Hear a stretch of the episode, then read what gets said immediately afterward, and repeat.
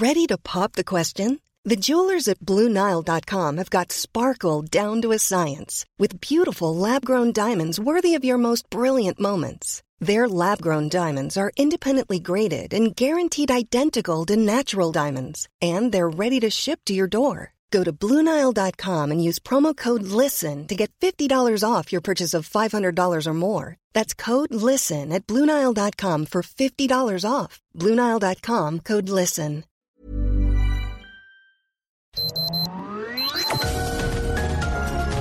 Heraldo Media Group presenta Sergio Sarmiento y Lupita Juárez. Información veraz y oportuna con un toque personal y humano. Por El Heraldo Radio, donde la H suena y ahora también se escucha.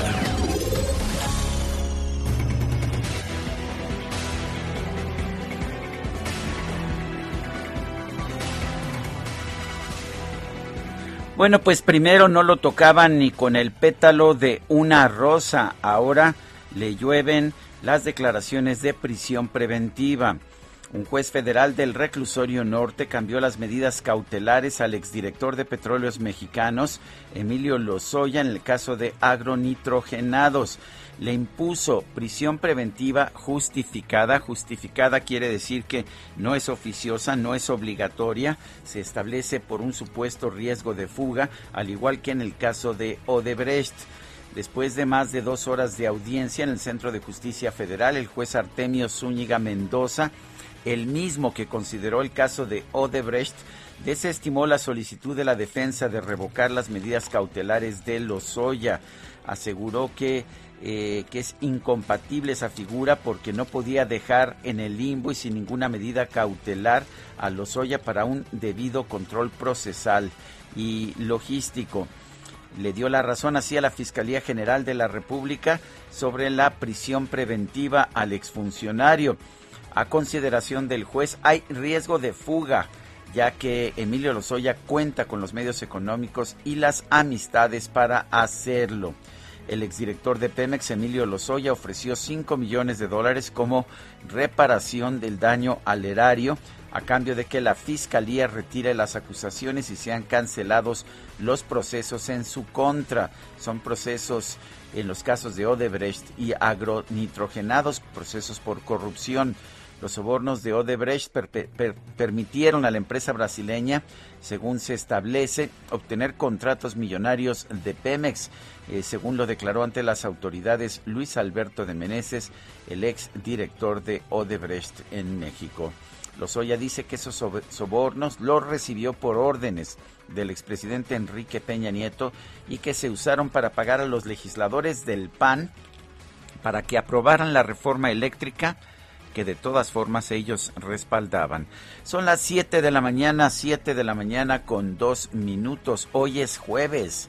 Qué rápido se está yendo esta semana, sí, jueves 11 de noviembre de 2021. Yo soy Sergio Sarmiento y quiero darle a usted la más cordial bienvenida a El Heraldo Radio. Lo invito a quedarse con nosotros porque aquí para empezar va a estar bien informado. En segundo lugar, la verdad es que es muy divertido estar escuchando las ocurrencias de Guadalupe Juárez, la forma en que analiza la información. Si yo fuera usted, me quedaría aquí y la pasaría muy bien porque porque pues ya sabes, Guadalupe, me encanta tu sentido del humor. Mi querido Sergio, no seas alterativo, no son mis ocurrencias, ¿Ah, son las de los señores ah, políticos, es la, información. Ah, Buenos días, qué gusto saludarte a ti, al igual que a nuestros amigos del auditorio. bueno, no, no es falso, pero tampoco es verdadero. es verdadero. Oye, falso el desabasto de medicinas, ¿te acuerdas cuando nos decían que esto era pura mentira? ¿Te acuerdas la, las declaraciones de Luis, eh, del señor López Gatel? Sí, que era falso, que era parte de una conspiración. Me acuerdo también de las de la diputada eh, millonaria, según me dicen, Patricia Armendáriz, que decía pues que nadie le había demostrado que faltaran medicamentos. Sí, como no Dijo, a ver, tráiganme alguna evidencia. Yo he buscado y no hay evidencia. Bueno, se acordarán ustedes que López Gatel fue a un programa de televisión y declaró que el caso de la escasez de medicamentos para niños con cáncer era una mentira con fines golpistas, que ese tipo de generación de narrativas de golpe a veces se ha conectado en Latinoamérica con pues golpe de estado y cuando los papás les suplicaban afuera de los hospitales que por favor los atendiera, decían que pues era un asunto político, que venían seguramente pagados por algunos partidos de la oposición. Bueno,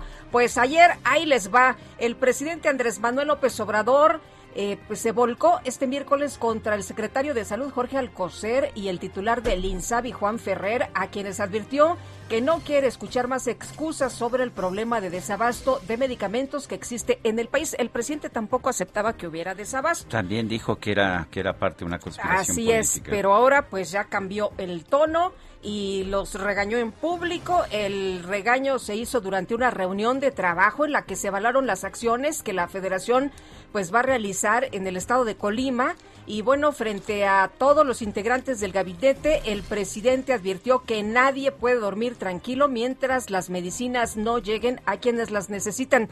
Padres de familia advirtieron que estarán cada semana ahí bloqueando el aeropuerto internacional de la Ciudad de México si esto no se resuelve. Pues mira, Sergio, es la primera vez que el presidente regaña en una sesión que se transmitió y que se dio a conocer. Una sesión pública. Eh, una sesión pública y bueno, pues eh, esperemos que ahora sí cambien las cosas, ¿no? Porque muchas otras veces se ha expresado el, el, el tema, eh, se ha dicho que se va a acabar con el tema, con la situación del desabasto, pero esto no es verdad, esto no ocurre. Ojalá, ojalá por el bien de todos los mexicanos que esto vaya en serio.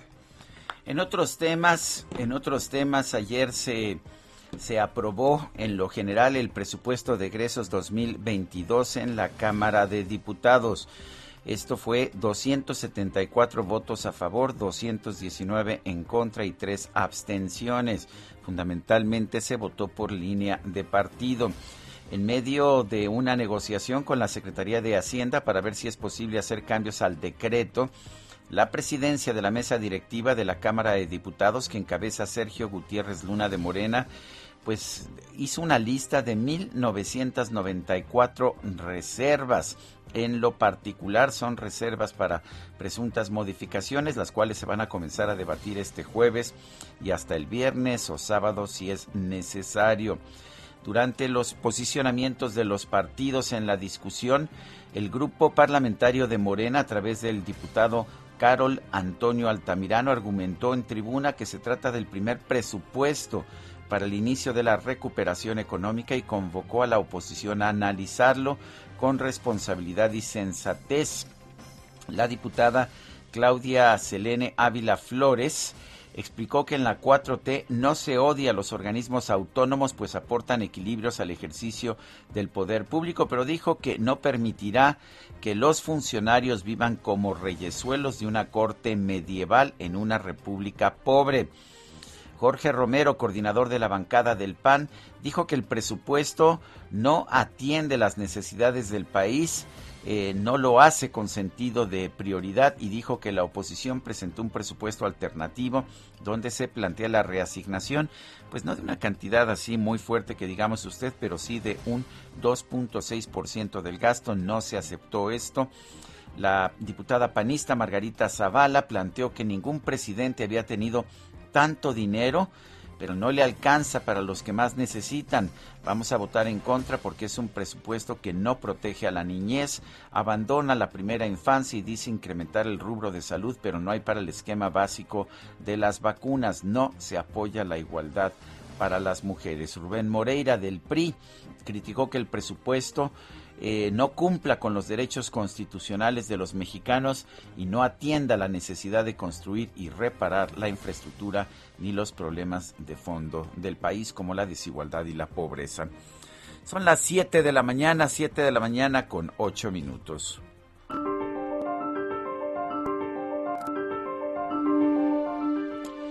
El único poder que tiene cualquier gobierno es combatir a los criminales cuando no hay suficientes criminales, los crea.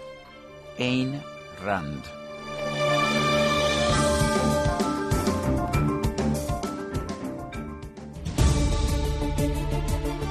Bueno, y las preguntas, ya sabe usted que nos gusta preguntar Ayer en la mañana hacíamos la siguiente pregunta. ¿Está usted de acuerdo con el Plan Mundial de Fraternidad y Bienestar que propuso el presidente López Obrador en la ONU? Nos dijo que sí 8.7%, que no 87.6%, quién sabe 3.6%. Hemos recibido hasta, bueno, recibimos eh, hasta que venció el plazo 10.047 participaciones. La que sigue, por favor. Y por supuesto que sí, la pregunta de esta mañana que ya coloqué en mi cuenta personal de Twitter, arroba Sergio Sarmiento, es la siguiente. ¿De quién es la culpa del desabasto de medicamentos? Del gobierno nos dice el 95.5%, de las farmacéuticas 3.2%. No sabemos 1.3%. En 43 minutos hemos recibido 1.668 votos. Las destacadas del Heraldo de México. Qué lindo es ser soltero. Cómo me gusta vivir todo el día al pelo. Eh, estamos festejando, Itzel y yo, Itzel y yo, que somos solteritas. Híjole. Híjole. Digamos de, de ánimo soltero. De ánimo soltero. ¿Cómo estás, Itzel González? Muy buenos días. Muy buenos días para ti. Oye, pues hay que disfrutar, hay que celebrar. saludo ¿no? a todos los Un saludo a solteros. todos los solteritos. Y hay que celebrar Y con solteritas. ellos. hay que celebrar con ellos, ¿no? Con los que están solteros. Yo ya ni me acuerdo de si soy soltero o casado, pero bueno. Ahí queda la duda y pues mejor seguimos celebrando porque a nosotros en esta producción nos gusta celebrar y también es- Totalmente. es, Siempre- 11 siempre del hay 11. excusa, ¿no? Hay excusa. 11 espe- del 11 del 21. 11 del 11 del 21 cabalístico, no ¿Qué lo tal? sabemos. Pendientes, prevenidos. Así es, así es, Quique. Hoy, hoy sí le van a respetar su espacio a Itzel González y las No sé, pero adelante, Itzel, Mejor- porque si No, no, yo- corre, Yo corre, creo que porque- vámonos rapidito antes de que nos saquen del, del aire. Vámonos con las destacadas del Heraldo de México. En primera plana, AMLO a Alcocer y Ferrer da ultimátum para abasto de medicinas. No quiero excusas, no podemos dormir tranquilos si no hay medicamentos, dijo el presidente. País, piden más presupuesto. Alcaldes al borde de la quiebra acuden a la Cámara de Diputados para solicitar una ampliación de recursos por más de 13 mil millones de pesos.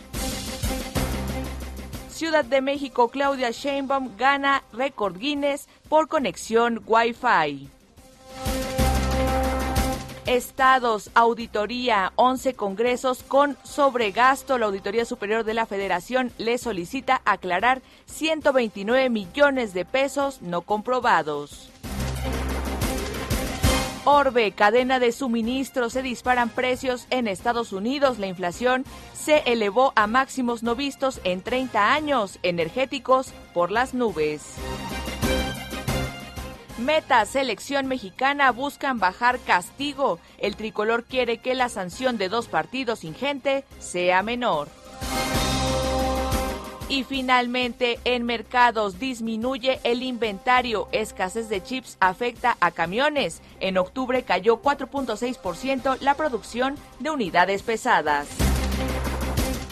Sergio Lupita, amigos, hasta aquí las destacadas del Heraldo. ¡Feliz jueves! Gracias, Itzel. Muy buenos días. Sí terminó, sí terminó la sección. Se pudo. Se pudo, gracias. Vamos, como dice, como dice aquí nuestro DJ, A la que sigue. a la que sí.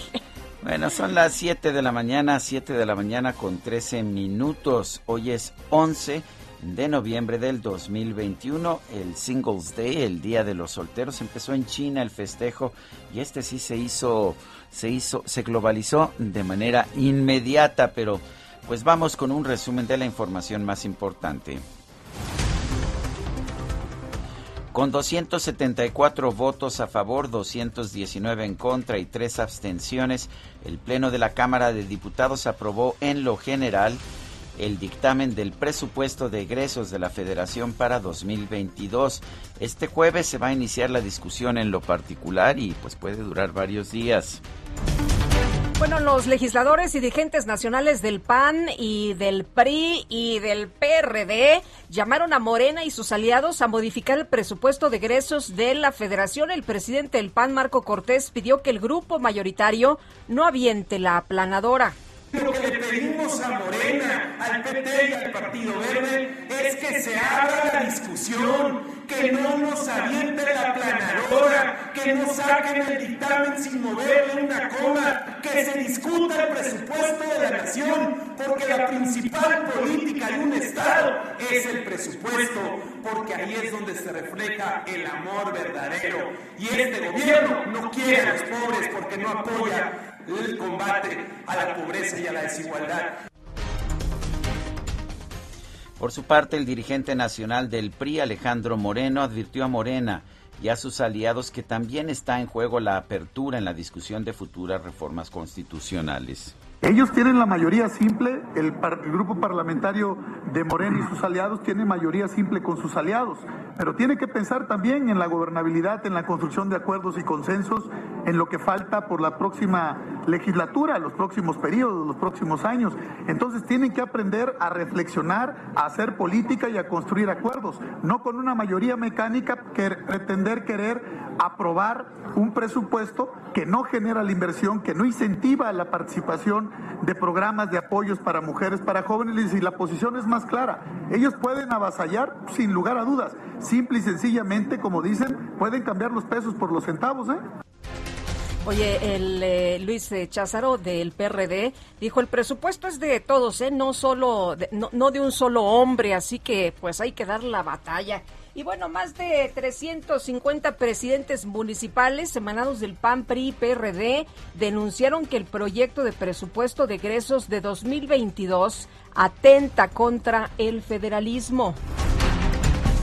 Ministro presidente de la Suprema Corte, Arturo Saldívar, reconoció que la Cámara de Diputados pone en riesgo la aplicación de la reforma laboral al recortar casi 3 mil millones de pesos al presupuesto solicitado por el Consejo de la Judicatura Federal para 2022. Pero esta tercera etapa es de un costo muy elevado porque es la más grande de todas. Implica construir 77 tribunales en 17 sedes en 11 entidades federativas, incluyendo las tres ciudades más importantes del país, Ciudad de México, Monterrey y Guadalajara. Requerimos 60 mil metros cuadrados para poder poner los tribunales. Requerimos gastos de instalación y de operación. Requerimos contratar, capacitar y examinar alrededor de 1.500 servidores públicos. Bueno, el INE advirtió a la Cámara de Diputados que sin los recursos necesarios, escuche usted porque esta nota es relevante, sin los recursos necesarios no podrá convocar ni organizar la eventual consulta de revocación de mandato del presidente López Obrador. Y seguramente por eso le recortaron el dinero al INE para después decir que es culpa del INE que no se haya podido hacer esta, este ejercicio. El Consejo General del INE aprobó posponer la consulta de revocación de mandato del 27 de marzo al 10 de abril. Dijo que necesita este tiempo para revisar todas las firmas de apoyo que se presenten en papel. El Tribunal Electoral recordará usted que dijo que no se podían recabar nada más firmas electrónicas. Y los representantes del PRD y el PAN ante el INE denunciaron que la recolección de firmas en papel para solicitar la consulta de revocación de mandato abre la puerta al fraude y a que Morena utilice el padrón de beneficiarios de programas sociales para suplantar identidades. A través de Twitter, el ex titular de la Unidad de Inteligencia Financiera, Santiago Nieto, agradeció las invitaciones para hablar en diferentes espacios sobre su renuncia. Aquí también lo invitamos, por supuesto. Pero aclaró que en tiempos revueltos, silencio y moderación deben regir su conducta.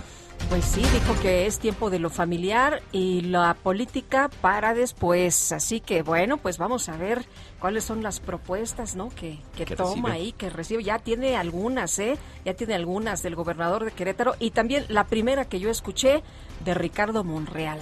Así que bueno, pues vamos a ver cómo se mueven las cosas, aunque ayer nos decían, pues eh, si no aplica esta ley que seguramente se tendrá que modificar y también lo analizaban los legisladores para quienes salen del servicio público que después no pueden trabajar, ¿no?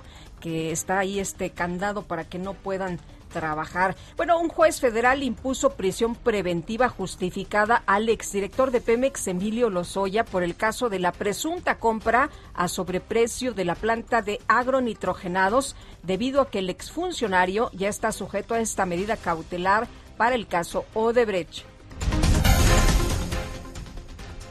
El exdirector de Pemex, Lozoya, rechazó que la planta de agronitrogenados haya sido adquirida con un sobreprecio afirmó que esta operación fue avalada por la oposición en el marco del Pacto por México. Y Miguel Ontiveros, el abogado del exdirector de Pemex, Emilio Lozoya, reveló que la familia de su cliente prevé solicitar un crédito para garantizar el pago de un acuerdo reparatorio por este caso, Odebrecht. En el caso de Odebrecht hemos anunciado también que hay una postura formal por parte de la familia de garantizar, en este caso, la, eh, con inmuebles, la imputación que le hace la Fiscalía General de la República. Y una vez garantizado el pago la reparación del daño con esos inmuebles, con un, esquema de pago a plazos durante dos o tres años, eh, habiendo él ya aportado elementos suficientes para la persecución de otros actores en determinados delitos, solamente quedaría la ratificación ante un tribunal. La defensa de Rosario Robles, exsecretaria de Desarrollo Social, tramitó un nuevo amparo para frenar la decisión del juez Ganter Villar Ceballos de mantener a su cliente en prisión preventiva mientras se resuelve el proceso en su contra por el caso de la estafa maestra. El grupo de ex trabajadores de aduanas realizó un bloqueo al acceso principal a la Terminal 1 del Aeropuerto Internacional de la Ciudad de México para protestar por presuntos despidos injustificados. Sigue el bloqueo hasta estos momentos. A propósito, si va usted al Aeropuerto Internacional de la Ciudad de México, tome en cuenta eso. No puede llegar a la Terminal 1 y bueno, pues esto complica las cosas. El Instituto Nacional de Migración otorgó 800 tarjetas de visitante por razones humanitarias y de residente permanente a los migrantes que decidieron dejar las caravanas de manera voluntaria. Bueno, y la gobernadora de Guerrero, Evelyn Salgado, y la presidenta del Instituto Nacional de las Mujeres, Nadine Gazmán, encabezaron la instalación de la estrategia para prevenir, atender y erradicar la violencia contra las mujeres, niñas y adolescentes en Tlapa. Lo que decía el presidente, pues que no debíamos juzgar, que pues eran usos y costumbres y que no podíamos eh, pues juzgar a las comunidades indígenas y que también hay prostitución, dijo, entre las clases medias. Pues sí, solo que esto es trata, ¿no? Esto es un delito. El presidente López Obrador encabezó el arranque del nuevo plan de apoyo a Colima. Sí, salió el gobierno priista de Colima, entró un gobierno morenista y ahora sí hay un plan de apoyo. El anterior gobierno no podía ni pagar la nómina. Con este plan se va a reforzar la presencia de las Fuerzas Armadas y la Guardia Nacional en este estado, que es uno de los más de los más dañados, de los más afectados por los homicidios dolosos y yo espero que con todas las acciones que se han dado a conocer en materia de seguridad, vamos a seguir pacificando Colima en beneficio de toda la gente. La verdad es que sí va a crecer considerablemente la presencia de las Fuerzas Armadas y de los elementos de la Guardia Nacional.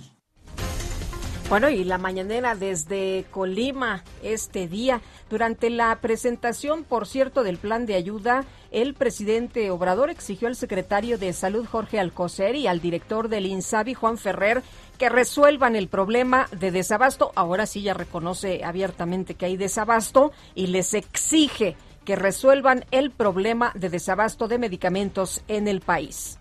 Pero ya tenemos que terminar de resolver el problema del abasto de los medicamentos. Esto es para Juan Ferrer, esto es para el doctor Alcocer. Yo no quiero escuchar de que faltan medicamentos y no quiero excusas de ningún tipo. No podemos dormir tranquilos si no hay medicamentos para atender a enfermos. No quiero excusas de ningún tipo, no hay medicamentos para atender enfermos. Seguramente Juan Ferrer y el doctor Jorge Alcocer dijeron, ¿y yo por qué? La línea que nos habían dado era decir que no había desabasto. Pero bueno, la Secretaría de Salud reportó 264 muertes nuevas por COVID-19 en México, sí, 264 así como 3.556 nuevos casos confirmados. Y la Red por los Derechos de la Infancia en México criticó la decisión de la Secretaría de Salud Federal de impugnar la orden de un juez de incluir en el Plan Nacional de Vacunación contra el COVID-19 a todos los menores de edad de entre 12 y 17 años. La directora de la Organización Panamericana de la Salud, Carisa Etienne, recomendó a los países de la región que no comiencen la vacunación contra el COVID-19 en menores de edad hasta que se concluya la inmunización de los grupos más vulnerables. Son las 7 de la mañana con 24 minutos, 7 con 24. Guadalupe Juárez y Sergio Sarmiento estamos en el Heraldo Radio. Regresamos en un momento más.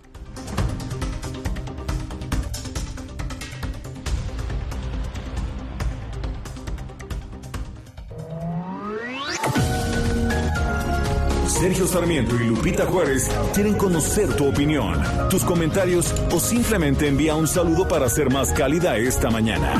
Envía tus mensajes al WhatsApp 5520 109647.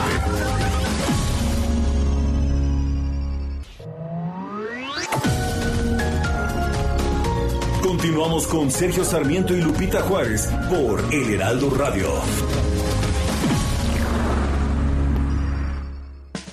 Este buen fin, llegan las estelares del Festival del Ahorro Soriana. Corre por el 3x2 en vinos y licores. Sí, no dejes de aprovechar el 3x2 en vinos y licores. Soriana, la de todos los mexicanos. A noviembre 16, aplican restricciones, evite el exceso, aplica en Soriana. El 11 de noviembre de 1928 nació en la ciudad de Panamá el escritor mexicano Carlos Fuentes, uno de los referentes del llamado boom latinoamericano, uno de los autores más destacados de la literatura mexicana. Debido a que su padre era diplomático, Fuentes pasó su infancia en diversas ciudades de América como Montevideo, Río de Janeiro, Washington, Santiago de Chile o Buenos Aires. Llegó a México a los 16 años y se graduó en Derecho por la Universidad Nacional Autónoma de México y en Economía por el Instituto de Altos Estudios Internacionales de Ginebra. A los 26 años se dio a conocer como escritor con el volumen de cuentos Los Días Enmascarados de 1954. Entre sus novelas más destacadas están La región más transparente, La muerte de Artemio Cruz y Aura. Entre otros reconocimientos recibió el premio Rómulo Gallegos en 1977, el Cervantes en 1987 y el Príncipe de Asturias de las Letras en 1994. Fue nombrado Gran Oficial de la Legión de Honor en 2003 y en 2009 Caballero Gran Cruz de la Orden de Isabel la Católica. Hasta el día de su fallecimiento, Fuentes fue considerado candidato al Premio Nobel de Literatura. Te he venido suponiendo en todos los días que me faltan tal cual si pudiera verlos como son. Solo quiero resumirte que al principio te pensaba y que hoy contemplo en ti la costa donde voy. Si te cuento que esta unión de dulce y sal me sujetó y otras cosas parecidas que me envuelven y me dan de imaginar que me deleito tanto escuchándome inventarte en mi prisión. Es mi sueño preferido y no quisiera un día notar que este encuentro no me sucedió jamás. Bueno, pues estamos, uh, estamos escuchando a Fernando Delgadillo, uno de los más importantes autores de la, de la trova de la trova mexicana. Eh, Fernando Delgadillo. Eh, Fernando Delgadillo, hoy es su, su, cumpleaños, si no mal recuerdo. Estoy buscando la información de nuestro propio equipo de trabajo, si no ahora seguramente me la hacen llegar. Eh, pero pues lo, lo, la verdad es que es uno de los cantantes, cantautores que yo más, uh, que yo más, que yo más quiero, que yo más aprecio. Esta canción se llama entre pairos y derivas. Donde arde astropoeta que se ilumina a sí mismo y viaja y sueña en su eterna senda solar. Bueno, son las 7 de la mañana con 33 minutos. Adelante con los mensajes, Guadalupe. Sí, tenemos muchos, Sergio, pero antes déjame recomendarles a nuestros amigos las buenas conciencias. Las buenas conciencias de Carlos Fuentes, de Carlos Fuentes que es uno de los libros más, extraordinarios. A mí también es mi favorito, de hecho. Yo también. Y hay un cuento. Hay quien prefiere a Artemio Cruz, Ah, la muerte de Artemio Cruz, que también es, eh, es otra cosa, es mucho más duro, pero las buenas conciencias es una... Ese está sensacional. ¿Y sabes cuál? De, de cuentos, bueno, a mí me gusta mucho el de Chuck Moll, así que si pueden, échense esos dos para esta semanita. Bueno, un Y- gran autor, ¿eh? Carlos Sí, cómo no. Y rapidito, y Shehoa dice, quedó clarísimo que lo importante son los elefantes blancos. El pueblo ahí irá tirando sin salud, educación, infraestructura. Saludos cariñosos. Dice otra persona, saludos desde Tequisquiapan para ustedes y todo el equipo de trabajo, como siempre, soy Patricia. Y dice también una persona del auditorio, sigue el bloqueo en el aeropuerto en la Terminal 1 y como dijo Teofilito, y seguirá abrazo a todo el equipo. Sí, hasta, hasta casas de campaña había por ahí. Bueno, y en Jalisco el presidente de la República, Andrés Manuel López Obrador, aseguró que no habrá inundaciones por la presa El Zapotillo.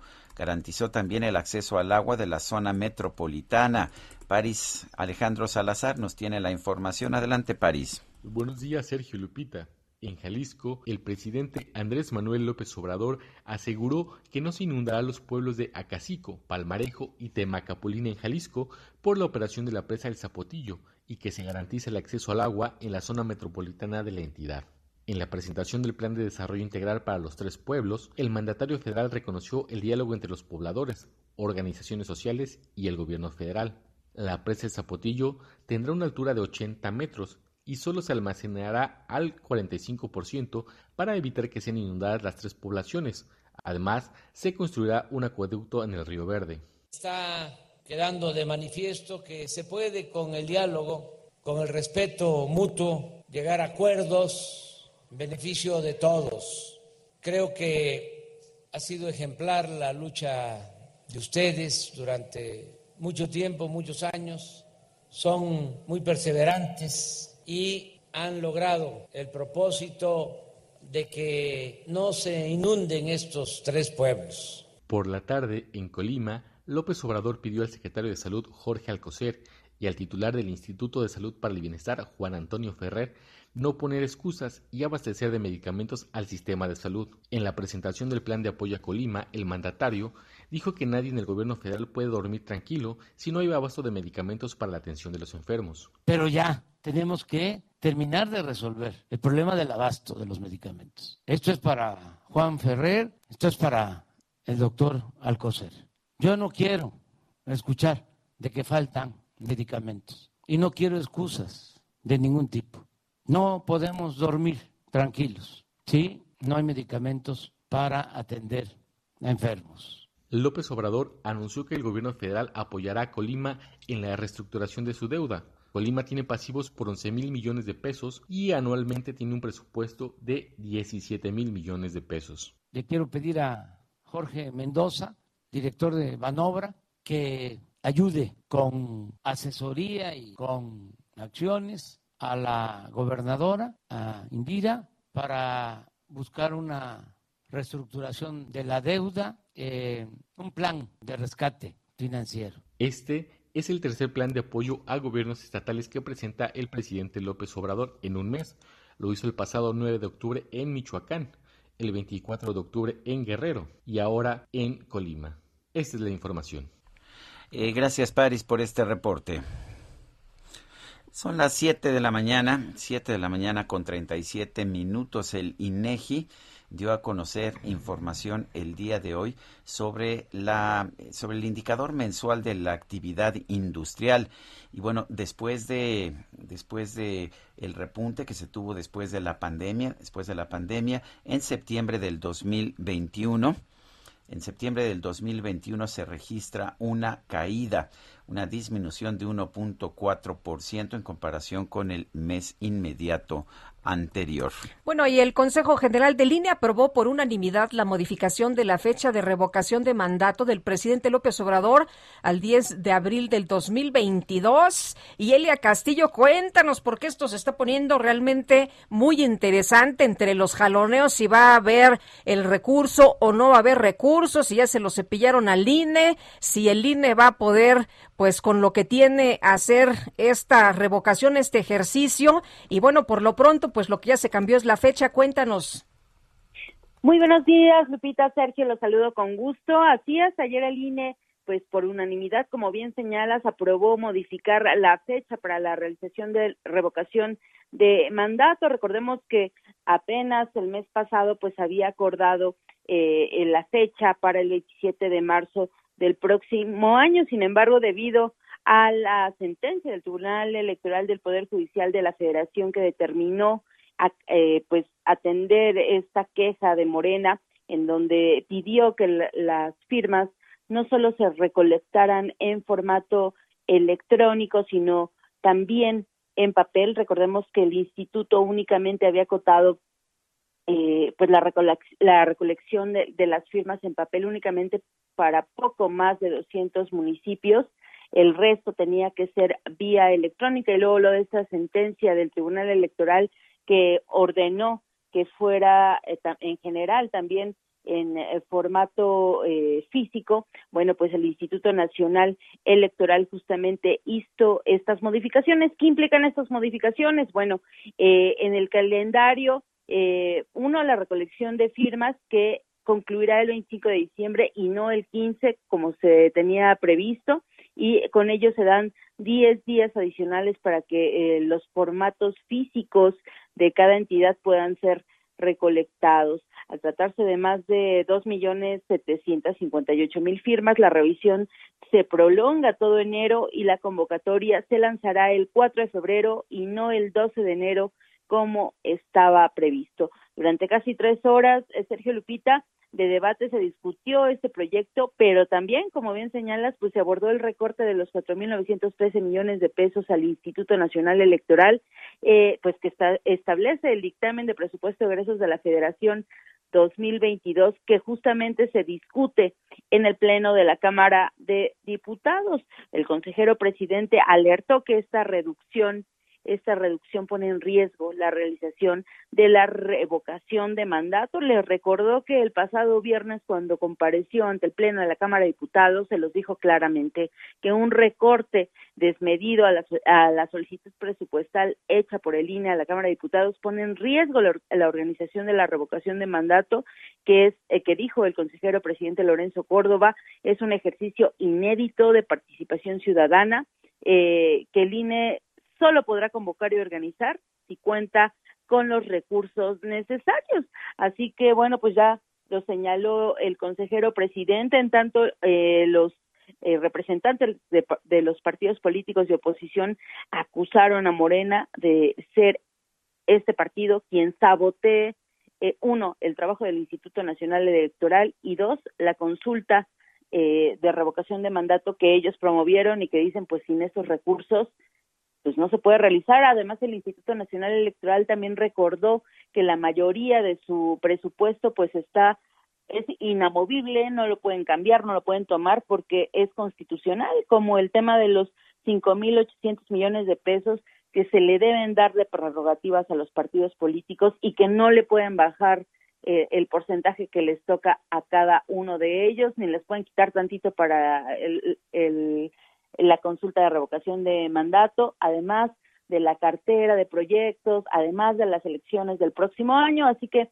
bueno, el Instituto Nacional Electoral aprobó esa modificación, pero también alzó la voz, dijo que iba a estar pendiente de la resolución de la Cámara de Diputados. Sin embargo, pues la verdad en la Cámara de Diputados no hay no hay eh, luz verde para que pueda haber una corrección a esta reducción presupuestal que además únicamente se le reduce al Instituto Nacional Electoral, al Poder Judicial y a la Cámara de Diputados.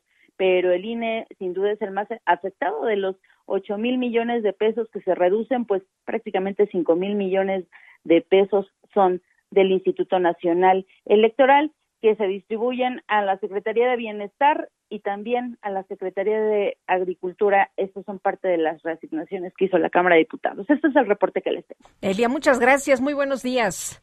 Muy buenos días. Hasta luego. Alcaldes del PAN, el PRI y el PRD demandaron a la mayoría en la Cámara de Diputados restituir en el presupuesto de egresos de la Federación 2022 los fondos estatales y municipales que han desaparecido en los últimos tres años. Iván Saldaña, cuéntanos. Buenos días, Sergio Lupita, auditorio. Así es, alcaldes de oposición acudieron ayer a la Cámara de Diputados y advirtieron que por la falta de recursos al menos el 50% de los 2.471 municipios en el país están, y lo, lo cito textualmente, al borde de la quiebra operacional para atender servicios básicos para la población como drenaje, alumbrado público y seguridad, por lo que piden a la Cámara de Diputados una ampliación de cuando menos 13.714.3 millones de pesos en el presupuesto de egresos de la Federación 2022. Este llamado fue lanzado el día de ayer en una reunión de más de 350 presidentes municipales de toda la República con legisladores y líderes del PAN, del PRI y del PRD, es decir, de sus partidos, en el auditorio Aurora del Palacio Legislativo de San Lázaro y a la par el pleno de la Cámara pues estaba arrancando la discusión del dictamen de presupuesto para el siguiente año. Eh, en este evento y también en conferencia de prensa, el líder nacional del PRI, Alejandro Moreno Cárdenas, condicionó a Morena que si no aceptan reasignaciones presupuestales, pues se atengan a las consecuencias porque no les darán votos para reformas constitucionales que impulse Morena eh, y también aseguró que su bloque con el PAN y el PERDE llamado Va por México están más fuertes que nunca. Su advertencia se da frente a la discusión en puerta de la reforma eléctrica del presidente Andrés Manuel López Obrador, que necesita votos de la oposición en el Congreso para ser aprobado. Solo por último, Sergio Lupita, los alcaldes que acudieron a San Lázaro, pues respaldaron la propuesta alterna del presupuesto 2022 que presentó Va por México, en el que piden crecer el gasto federalizado de 64 mil 464.5 millones de pesos que propuso el Ejecutivo Federal a 78.178.8 millones de pesos, es decir, un aumento, el que les decía en un principio, de 13.714 millones de pesos, entre ellos revivir eh, algunos rubros del ramo 23, que pues se ha acusado que es la caja negra del presupuesto para los gobiernos locales, eh, y también eh, revivir algunos del, del ramo 33. Sergio Lupita. Bueno, pues Iván Saldaña, muchísimas gracias. Buenos días. Hasta luego, muy buenos días. ¿Y cómo llegaría usted al aeropuerto Felipe Ángeles? Pues este, como no está el tren que nos dijeron que iba a estar, ni la carretera con carril confinado, eh, no sé, en helicóptero. bueno, si tienes lana, pues sí, ¿no? Ajá. ¿Cuánto costará un, Pero helicóptero, un, vuelo en helicóptero? Sí, lo que sería medio, bueno, lo que sería medio absurdo sería, por ejemplo, tomar un avión, ¿no? Pues sí, Sergio, porque puedes tomar un Uber, puedes tomar un taxi, pues... No, pero el Uber sale muy caro, para llegar allá te cuesta más que la tarifa del avión, ¿no? Eh, pero bueno, te voy a decir una cosa, estos señores, eh, la verdad es que tuvieron mucha suerte, cuando menos 20 senadores de Morena y del Partido Verde Ecologista realizaron un recorrido guiado en el aeropuerto Felipe Ángeles. Todo el mundo dijo que está padrísimo, mandaron allá unas fotos, pero este mm, se trasladaron en avión. En avión desde el Aeropuerto Internacional de la Ciudad de México. Es que es necesario tomar avión para llegar al, a, Santa Lucía. Vamos con Misael Zavala y, y que nos tiene toda la crónica, nos tiene toda la información. Misael, ¿cómo te va? Buenos días. Buenos días, Lupita. Buenos días, Sergio. Efectivamente, como bien lo comenta Lupita, pues todo un tour. Recibieron eh, 20 senadores de Morena y del Verde Ecologista, eh, guiado, un tour guiado por parte de la Secretaría de la Defensa Nacional a las instalaciones del aeropuerto Felipe Ángeles en Santa Lucía, Estado de México. Los legisladores partieron del aeropuerto Benito Juárez en la Ciudad de México hacia Santa Lucía en un avión, no, no más ni menos, de la Fuerza Aérea Mexicana. Algunos afirmaron que se hizo un recorrido para conocer la obra de la ingeniería mexicana, de los ingenieros militares, y se pueda constatar que este aeropuerto cuenta con todas las normas técnicas de seguridad para su funcionamiento. Entre algunos de los senadores de Morena que acudieron a la visita y se tomaron la foto y algunos videos en las nuevas instalaciones aéreas. Se encuentra Guadalupe Covarrubias, Cecilia Sánchez, Marta Lucía Micher, Claudia Valderas, Verónica Noemí Camino. Por parte de algunos senadores estuvieron Américo Villarreal, José Narro Céspedes, Higinio Martínez, Raúl Elenes Angulo, Arturo Mo, Armando Guadiana y Julio Menchaca. En algunas fotos que se tomaron estuvo presente el canciller Marcelo Ebrard Casaubon, quien también los acompañó a este recorrido y bueno, eh, pues eh, recibieron algunas instrucciones y algunas también eh, información de la Secretaría de la Defensa Nacional de cómo va a ser el funcionamiento de este nuevo aeropuerto. El único senador del Partido Verde Ecologista de México que también volvió hacia este nuevo aeropuerto fue Israel Zamora, quien también pues recibió esta visita guiada. Y en otro tema, Sergio Lupita, el presidente de la Junta de Coordinación Política del Senado, Ricardo Monreal, volvió a defender a la Universidad Nacional Autónoma de México y pidió a los universitarios no tener recato en esta defensa frente a cualquier institución. Al participar en un evento del claustro de doctores y doctoras en Derecho de la máxima casa de estudios en la Facultad de Derecho, eh, también coordinador de Morena en la Cámara Alta, pidió a los, a los universitarios tener el deber ineludible de defender a esta máxima casa de estudios. Dijo que a nadie debe de quedarle duda de que sin esta institución México no habría avanzado a estos estadios de desarrollo económico, político y social. Incluso sostuvo que defiende a la UNAM en todas partes, no obstante que pueda arriesgarse, y es que relató eh, Sergio Lupita que algunos tibios, así los llamó él, le cuestionaron que para qué se meten problemas con esta defensa la UNAM y les ha respondido que finalmente la máxima casa de estudios va a ser su casa al final de su vida. Expresó que es senador temporal, pero maestro permanente y en todo lugar, frente a toda institución, no se debe tener recato, hay que defender a la UNAM siempre. Así lo dijo eh, Ricardo Monreal Ávila. Hasta aquí la información. Bueno. bueno. Pues Misael, muchas gracias, muy buenos días y bueno, pues eh, eh, doble, doble información esta mañana. Bueno, gracias. Gracias, buenos días. Oye, la primera parte que se refiere a la llegada de los senadores de Morena y del Partido Verde, pues está difícil, ¿no? Si vas a tener que tomar un avión para, llegar, al, aeropuerto. Pues, sí. Bueno. Eh, está y si sumamos que a lo mejor está bloqueada este que el aeropuerto internacional de la Ciudad de México y tienes que tomar un avión para llegar a Santa Lucía para tomar un avión, qué complicado se está volviendo pues, esto. ¿Cuál es la ganancia? ¿Cuál es la ganancia? Son las siete con cincuenta y un minutos. Este buen fin, llegan las estelares del Festival del Ahorro Soriana. Corre por un 30% de descuento en ropa de invierno para toda la familia. Sí, 30% de descuento en ropa de invierno para toda la familia. Soriana, la de todos los mexicanos. A noviembre 16, aplican restricciones, aplica en Soriana. Bueno, pues que yo sepa, todavía no empieza el fin de semana, pero el buen fin ya empezó. Nuestra compañera Laura Quintero hizo un recorrido por, por las tiendas. Laura, adelante. Hola Sergio Lupita, buen día. Así es, Sergio. A diferencia de otros años, el Buen Fin, pues como ya es costumbre, empieza entre semana. El año pasado inició el lunes y a esta edición 2021 inició el día miércoles.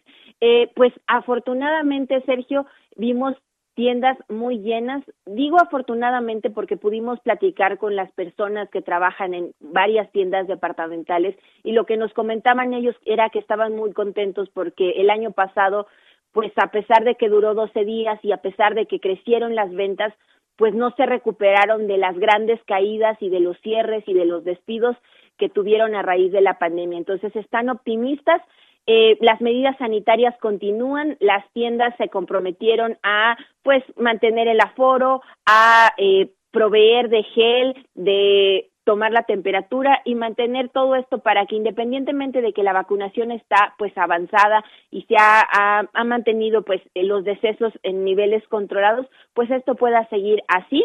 Entonces, eh, lo que vemos es que hay un mejor ánimo, eh, muchos consumidores también que, que platicamos con ellos, lo que nos comentaban es que tenían planes de comprar desde el año pasado, pero ante la incertidumbre económica, pues ante la incertidumbre laboral también que enfrentamos muchos mexicanos, pues se habían mantenido al margen y decidieron posponer sus compras, pero este año pues salieron con, muy animados. Los recorridos que nosotros hicimos empezaron desde las 12 del día y a esa hora ya había mucha gente en las plazas, entonces lo que estamos viendo es que hay un mejor ánimo, la gente quiere comprar, incluso ayer el mismo Ricardo Sheffield, procurador federal del consumidor, lo que nos comentaba es que a pesar de que eran pocas horas, solo habían recibido buenas noticias, ya que en años anteriores, desde los primeros minutos ya tenían quejas, este año no ha sido así y pues lo que, lo que sabemos es que las ventas se concentran principalmente viernes, sábado y domingo,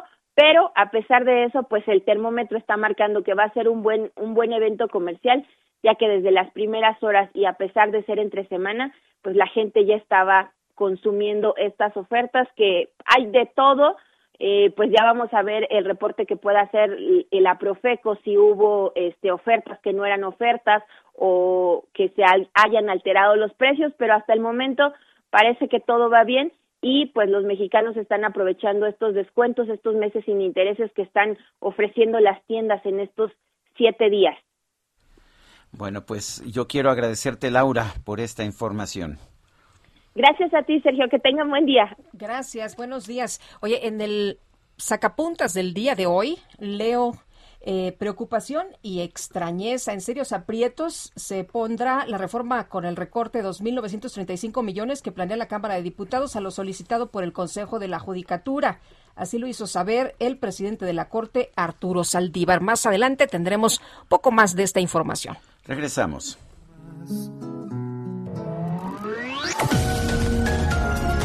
Sergio Sarmiento y Lupita Juárez quieren conocer tu opinión, tus comentarios o simplemente envía un saludo para ser más cálida esta mañana.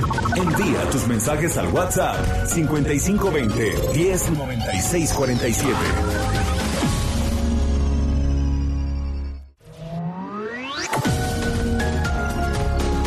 Continuamos con Sergio Sarmiento y Lupita Juárez por El Heraldo Radio.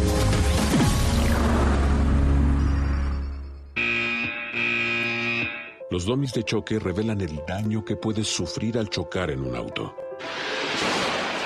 Reciben impacto tras impacto para evaluar qué autos nos protegen mejor. Solo los domis resisten choques. Tu familia no. ¿Sabías que en México se vendieron más de un millón y medio de autos de baja seguridad entre 2015 y 2020? Con autos más seguros y mejor información para los consumidores, se evitarían más de 5.000 muertes cada año. Exijamos autos más seguros para México. Infórmate en www.quetanseguroestuauto.org. Lo pude mirar en tus ojos ayer Estabas tan lejos, no había que decirlo. Tu prisa era un ave queriendo volver y dejar cielo atrás. Los ratos vividos con una mirada me diste a entender. Y aunque ya me avisabas que te había perdido, tu boca mintiéndome un beso en los ojos me hubiera cerrado de no haber notado tu prisa. Esa tu ansiosa prisa, ¿a dónde te incita a volver? ¿A dónde te tienes sujeta que no te permite dejar de volver? ¿A dónde van tus alas? Esas alas que no acaban de llenarse de mañana y te urgen siempre a continuar. Son las 8 con dos minutos. Tu prisa es lo que nos dice esta canción de Fernando Delgadillo, quien nació el 11 de noviembre. Ya, ya pude ver la información. 11 de noviembre de 1965 está cumpliendo si no me salen mal las cuentas, 56 años. Sí, como no. Y qué bueno que lo podemos disfrutar esta mañana. Y vámonos a los mensajes. Nos dice una persona al auditorio, Lupita y Sergio, yo tengo meses que los medicamentos que en el IMSS me mandan no los tienen en farmacia y tengo pruebas con mis recetas sin poder surtir, es lo que nos dice Javier Rojas. Eh, una señora Adriana, voy a dejarlo así para evitar cualquier cosa, dice, eh, yo fui obligada a ir a Santa Lucía para darme de alta como posible proveedor y el Uber todavía me costó 250 pesos. es poquito, ¿eh? porque yo he visto que a algunos les cuesta hasta 1.500 pesos el Uber. El trayecto es larguísimo, muchísimo tráfico y hay que pasar por casetas, obvio, esas las tuve que pagar aparte.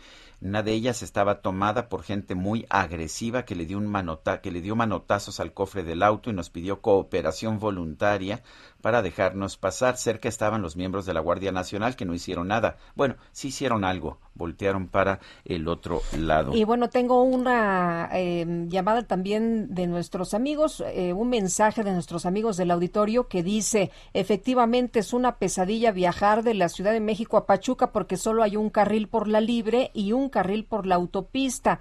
Dejé de ir hace tres semanas, pero quien no tiene otra opción debe invertir en tiempo más de dos horas en un recorrido. De hecho, en estos momentos estoy viendo en Google Maps, es una hora y media para llegar a Santa Lucía, son 55 kilómetros desde donde estamos en la alcaldía Benito Juárez, pero es una hora y media eh, por la ruta que tiene cuotas, por la que no tiene eh, casetas de cuotas, son una hora con 41 minutos, eso es lo que tarda. Con razón, los senadores prefirieron irse en avión desde el Aeropuerto Internacional de la Ciudad de México hasta la base aérea de Santa Lucía, lo que va a ser el Aeropuerto Internacional Felipe Ángeles. No, pues te ahorras en vez de una hora con 40, pues llegas en unos cuantos minutos. Pues sí, pero no todos somos senadores ni pues tenemos tanto dinero como tienen los senadores. Ni, el avión del ejército está disponible para echarnos un ride, ¿no? Así es. Bueno, son, porque no tampoco hay ruta ¿eh? para ir del Aeropuerto Internacional de la Ciudad de México a, a Santa Lucía en avión. Eh, no, no habría ruta. Eh, pero pues hay, ah, dicen que bueno, con razón nos dicen igualados, ¿verdad? Porque nosotros queremos que nos traten igual a todos. Bueno, son las 8 de la mañana con 5 minutos. El pronóstico del tiempo. Sergio Sarmiento y Lupita Juárez. Ana Moguel, meteoróloga del Servicio Meteorológico Nacional de la Conagua. Adelante con tu información. Buenos días, Sergio Lupita. Para este día, el Frente Frío número 8 recorrerá lentamente el norte y parte del noreste de México. Interaccionará con un canal de baja presión sobre el oriente del país, ocasionando lluvias en estas regiones. La masa de aire frío que le impulsa generará rachas de viento que podrían superar los 50 kilómetros por hora y descenso en las temperaturas en el norte y el noreste del país. Por otra parte, canales de baja presión sobre el oriente, occidente, sur y sureste del territorio nacional, incluyendo la península de Yucatán, en interacción con el ingreso de humedad del Océano Pacífico, Golfo de México y Mar Caribe, ocasionarán lluvias y chubascos en las regiones mencionadas, con lluvias puntuales fuertes en Yucatán y Quintana Roo. Para la Ciudad de México se pronostica cielo parcialmente nublado con bruma por la mañana e incremento de la nubosidad por la tarde, con lluvias aisladas para el suroeste del Estado de México y sin lluvia en la Ciudad de México. El ambiente será templado por la tarde aquí en la Ciudad de México, esperándose temperaturas máximas de 23 a 25 grados Celsius. Para la ciudad de Toluca se espera una temperatura máxima de 20 a 22. En cuanto a la mínima para mañana, para aquí para la Ciudad de México se espera que sea de 6 a 8 grados Celsius y para la ciudad de Toluca de 2 a 4 grados Celsius. Finalmente, el viento se espera que sea del noreste de 10 a 25 kilómetros por hora, con rachas que podrían superar los 40 kilómetros por hora. Este es mi reporte desde el Servicio Meteorológico Nacional. Que tengan un excelente día. Gracias. Gracias, Ana.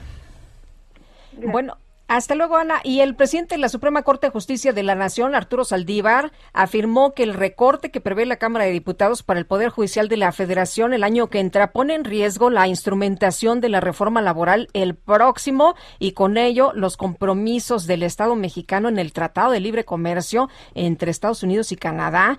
El ministro dijo que el Poder Judicial pues va a acatar lo que aprueben los diputados. Cabe señalar que en el presupuesto 2022 el Poder Judicial de la Federación indicaba que para el próximo año se tenía previsto finalizar la instrumentación de la reforma laboral, para lo cual requeriría instalar 77 tribunales laborales, lo que requiere de una asignación de 3.502 millones de pesos. Por su parte, el Poder Judicial habrá de absorber los costos de operación de los tribunales laborales instalados durante las dos primeras etapas con cargo a su presupuesto regularizable. La Comisión de Presupuesto y Cuenta Pública de la Cámara aprobó este martes un proyecto de dictamen que recorta aporta 3 mil millones de pesos al presupuesto solicitado por el Poder Judicial de la Federación para el próximo año. Y bueno, en conferencia de prensa, el ministro Saldívar refirió que la instrumentación de la reforma laboral no es optativa, sino una obligación constitucional. Dijo no entender cuáles fueron las razones de los señores diputados para no incluir los 3 mil millones de pesos en el presupuesto del Poder Judicial de la Federación, dado que es una obligación constitucional que implica brindar justicia a trabajadores y de no hacerlo puede traer consecuencias. Pero esta tercera etapa es de un costo muy elevado porque es la más grande de todas. Implica construir 77 tribunales en 17 sedes en 11 entidades federativas, incluyendo las tres ciudades más importantes del país, Ciudad de México, Monterrey y Guadalajara. Requerimos 60 mil metros cuadrados para poder poner los tribunales. Requerimos gastos de instalación y de operación. Requerimos contratar, capacitar y examinar alrededor de 1.500 servidores públicos. Tiene que ver con impartir una justicia social de calidad para millones de mexicanos para millones de trabajadores y trabajadoras mexicanos, pero muy importante, tiene que ver con el cumplimiento de obligaciones internacionales del Estado mexicano con nuestros socios comerciales del norte, Estados Unidos y Canadá. El no cumplir con esta obligación generaría en el plano internacional consecuencias serias para nuestro país y por supuesto afectaría el el de, eh, eh, la reactivación económica de México. Ahí la explicación y la posición del ministro Saldívar, que advierte muy claramente que el recorte de recursos al Poder Judicial pone en riesgo la reforma laboral y también el Tratado de Libre Comercio. Estos, pues, eh, eh, esto que ya tienen eh, suscrito, ¿no? Bueno, son las ocho con diez minutos. Eh, ayer se aprobó con 274 votos a favor de Morena, el PT y el Partido Verde y 219 en contra del PAN, el PRI, el PRD y Movimiento Ciudadano, tres abstenciones además el dictamen de presupuesto de egresos de la Federación 2022. Este es el este es nada más lo general, en lo particular se van a discutir 1994 propuestas de modificación, aunque ya Morena nos acostumbró que les gusta mayoritear y que pues todo lo que no vaya con eh, la línea que reciben de Palacio Nacional, simple y sencillamente no se aplicará. Pero en fin, vamos a conversar con Blanca Alcalá, diputada federal por el PRI. Blanca Alcalá, buenos días, gracias por tomar esta llamada. ¿Y cómo viste la votación? Eh, ¿Cuáles son las objeciones que tendrían ustedes para el presupuesto que se ha aprobado en lo general? Hola, estimado Sergio, encantada de poder saludarte de nueva cuenta aquí a tu auditorio. Y pues bueno, te diría que retomaría estas últimas expresiones del ministro Saldívar, en donde nos pareció terrible que se metieran los recortes con los órganos autónomos y con otros poderes, y no en cambio al Poder Ejecutivo, que es donde hacía sentido hacer una reasignación del gasto. Como tú sabes, en la Alianza Va por México, de la que yo formo parte como integrante del PRI, presentamos inclusive una propuesta alterna, una propuesta alterna que buscaba hacer un ajuste para atender 92 programas prioritarios para este país que atiendan necesidades realmente sentidas para la gente. Y desafortunadamente, pues hemos encontrado una cerrazón en la discusión en la comisión, en la discusión en el pleno y además una incongruencia. Hicimos un parlamento abierto, cinco días recibimos a distintos actores, expertos, gente de la sociedad civil para que fuera finalmente letra muerta. Lo mismo cuando hablamos del tema de las mujeres, que los aspectos de reactivación económica. Ayer recibimos a más de 300 alcaldes de todo el país, en donde a pesar del anuncio de incremento de participaciones y aportaciones, estos ni siquiera lograrán resarcir lo que en los últimos dos años han perdido y hoy se han cancelado muchos programas y convenios en los ramos 33, en el 23, que venían precisamente a fortalecer a los municipios y a los estados en el país. Eh, Blanca, sobre el tema de, la discusión eh, del presupuesto, eh, tengo entendido que había una, advertencia del PRI sobre la reforma eléctrica del presidente Andrés Manuel López Obrador, que necesita votos de la oposición ahí en el Congreso para ser aprobada. Y si no hay recursos para los municipios, ¿qué va a pasar? ¿Cómo va a estar la discusión en este sentido? Yo diría que de entrada, hablando de presupuesto y la reforma eléctrica, ni siquiera se ve en la reforma eléctrica los impactos que esta podría tener en el presupuesto en todo caso que debiera. De entrada, ahí ellos mismos se están descalificando. Y segundo, en el caso del PRI, el presidente, el coordinador Moreira han señalado desde el principio que de ninguna manera nosotros vamos a ir a una votación sin antes tener una discusión amplia y un conocimiento perfecto de lo que implica los pros y las contras de la propuesta que se ha puesto sobre la mesa. Hoy no es claro, muchos de los temas que tienen que ver ni, la, ni en la generación, ni en la distribución, ni en el porteo, ni en muchas de estas cosas que al final del día, a, más allá de que son aspectos técnicos y financieros, sí tendrán repercusiones en uno o en otro sentido para la población de nuestro país, para los convenios internacionales, para la competitividad, eh, competitividad, perdón, de tal suerte que necesitamos eh, ser lo suficientemente sensatos en tiempo y en forma para poder eh, tomar una decisión al respecto. Bueno, ¿qué esperan ustedes algún tipo de diálogo? Porque hemos visto como un rechazo al diálogo por parte de Morena y, la bancada oficialista en los últimos tiempos. ¿Esperan algún tipo de, de acuerdo que cedan en algún punto o vamos a ver eh, una planadora? Pues mira, desearíamos que hubiera algún diálogo a lo largo de los próximos tres días que tenemos todavía para poder hacer ajustes, ajustes de verdad necesarios, estimado Sergio.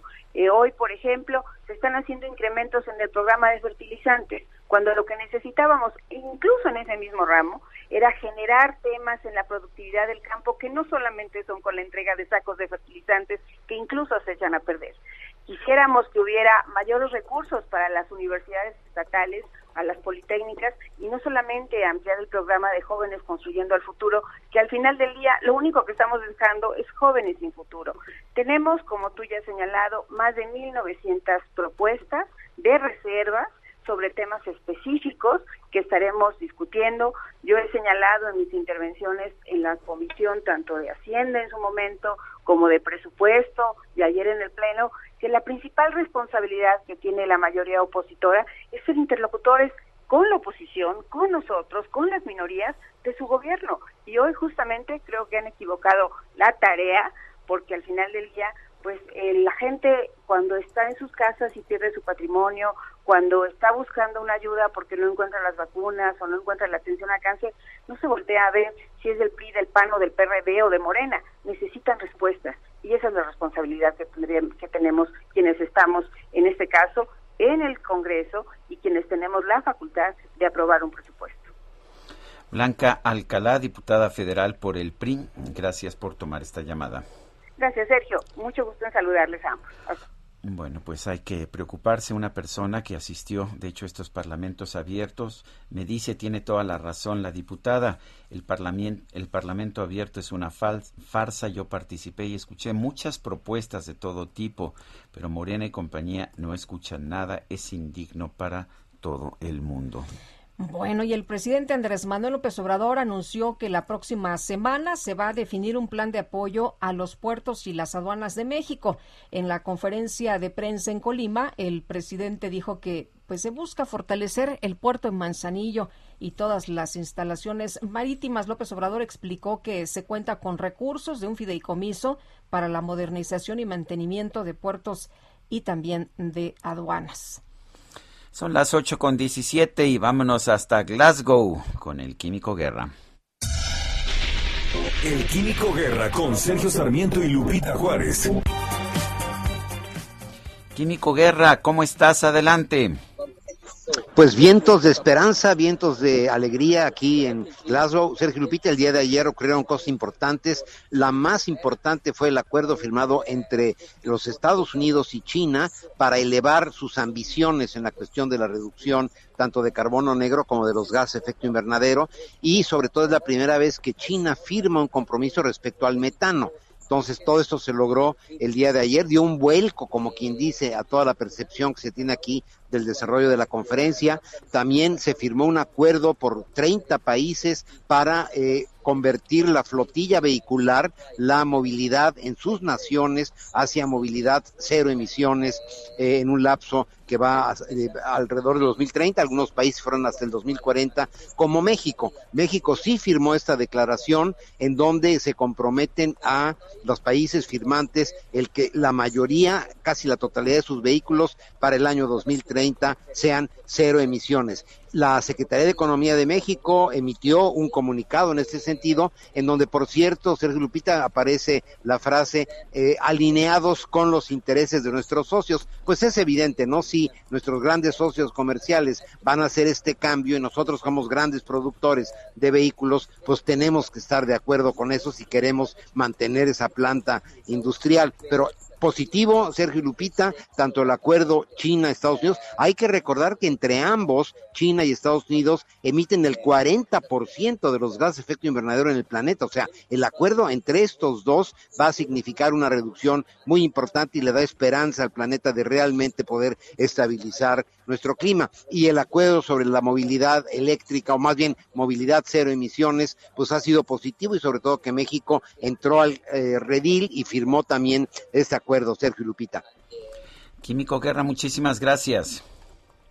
Al contrario, un abrazo desde acá de Glasgow. Gracias, buenos días. Y José Merino, titular de la Agencia de Innovación Pública de la Ciudad de México, está con nosotros vía telefónica esta mañana y es que la Ciudad de México recibió el récord Guinness por tener más puntos de Internet gratuitos en el mundo. Y José Merino, muchas gracias por hablar con nosotros sobre este tema. Cuéntanos cómo se logró tener un total de 21.500 puntos de Internet gratuitos.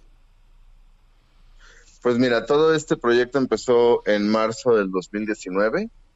Eh, fue resultado de una renegociación de un contrato de conectividad que tenía la Ciudad de México. Eh, en esa renegociación, bueno, no solo ahorramos dinero, nos hemos ahorrado en tres años 864 millones de pesos, sino que logramos mejorar también la velocidad de las cámaras, de los postes que tienen las cámaras, pues para tener cumplir mejor con la función de vigilancia eh, que tienen. Y además eh, como una contraprestación pues obtuvimos el tema de eh, generar miles y miles de puntos de acceso a internet de la Ciudad de México. En 2019 terminamos con 14 mil puntos. Ahorita estamos en 21 mil 590 y eso pues nos coloca 500 puntos arriba que Moscú que ocupa el segundo lugar, 8.000 arriba de Seúl, que ocupa el tercer lugar, y 10.000 arriba de Tokio, que ocupa el cuarto, el cuarto lugar.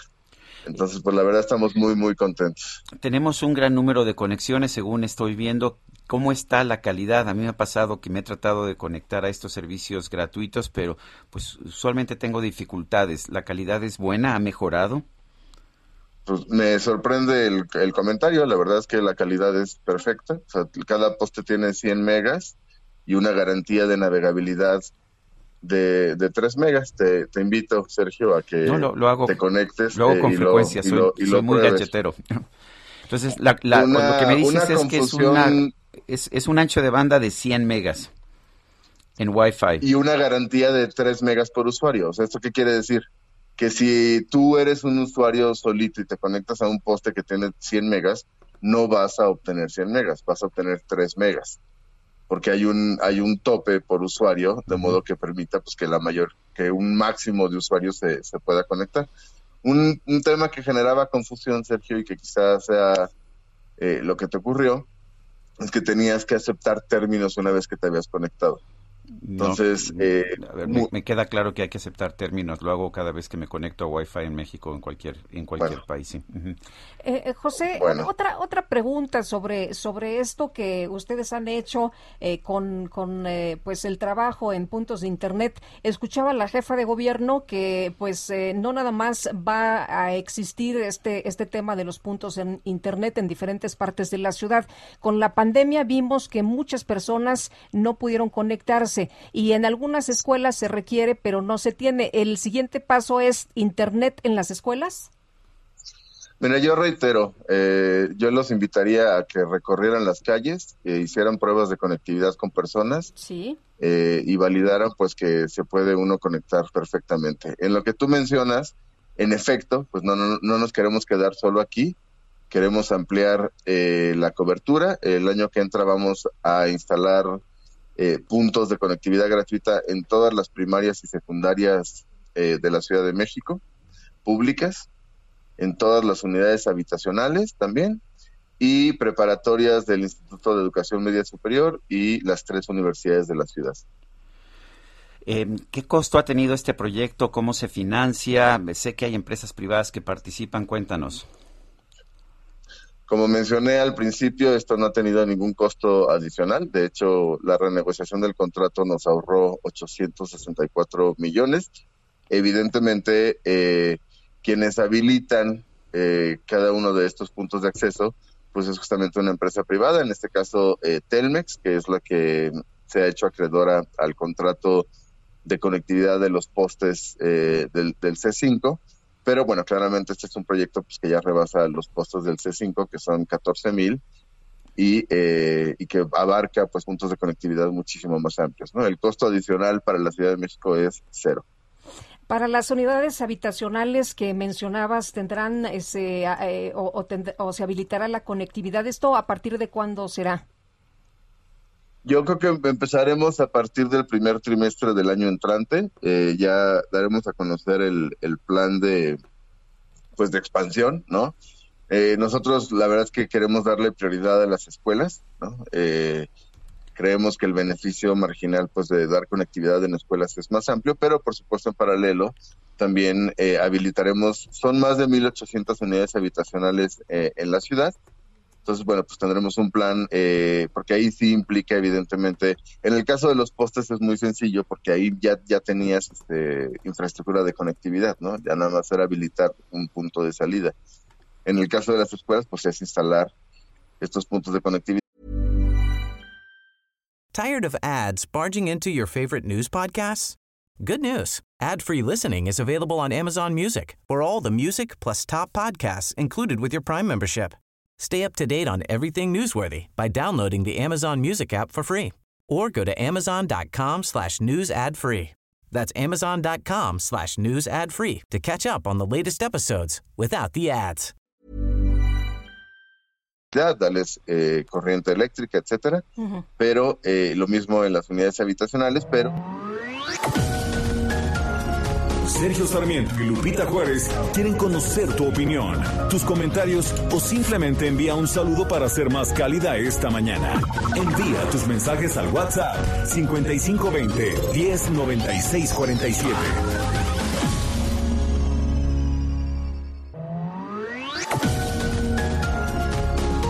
Continuamos con Sergio Sarmiento y Lupita Juárez por El Heraldo Radio. Jaque Mate con Sergio Sarmiento.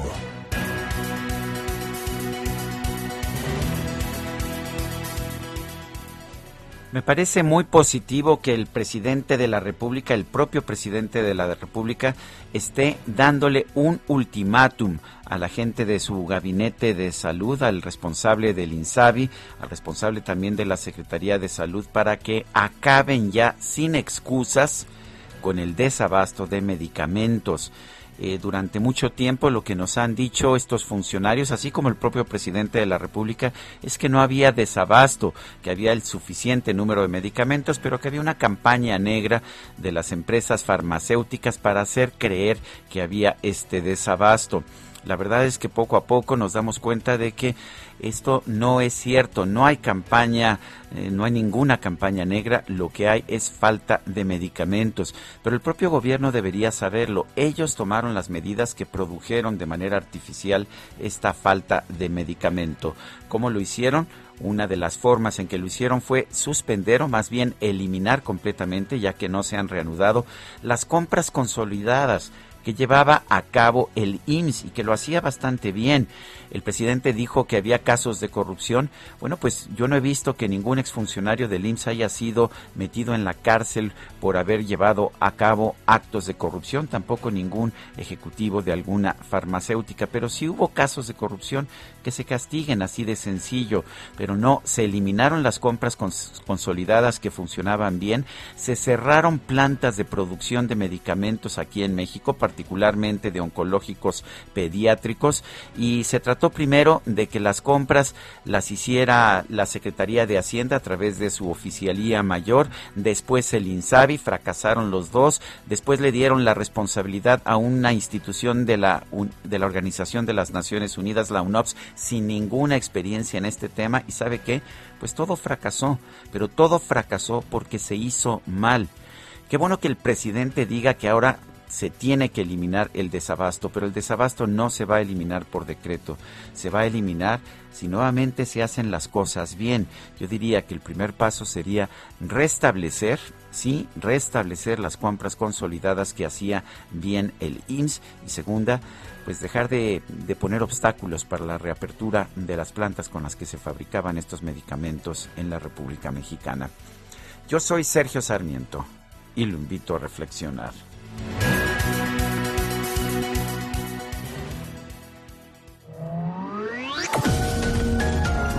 Para Sergio Sarmiento tu opinión es importante. Escríbele a Twitter en arroba Sergio Sarmiento. Estelares del Festival del Ahorro Soriana. En cereales y barras Kellogg's, compra uno y lleva el segundo al 50% de descuento. O en productos congelados Bachoco, lleva el segundo al 70% de descuento. Soriana, la de todos los mexicanos. A noviembre 16, aplica restricciones, aplica en Hiper y Super.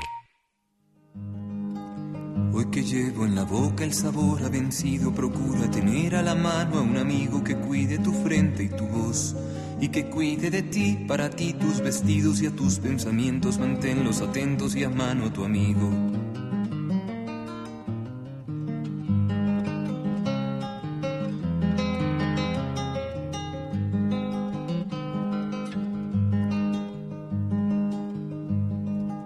La importancia de verte morderte los labios de preocupación es hoy tan necesaria como verte siempre, como andar siguiéndote con la cabeza en la imaginación.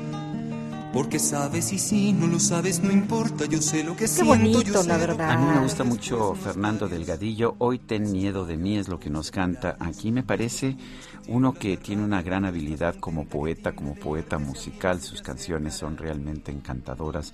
Fernando Delgadillo lo estamos escuchando aquí en el Heraldo Radio. Y esta nos la pidió Beatriz Rojas, así que para ella, aquí está Fernando Delgadillo cantándole esta mañana.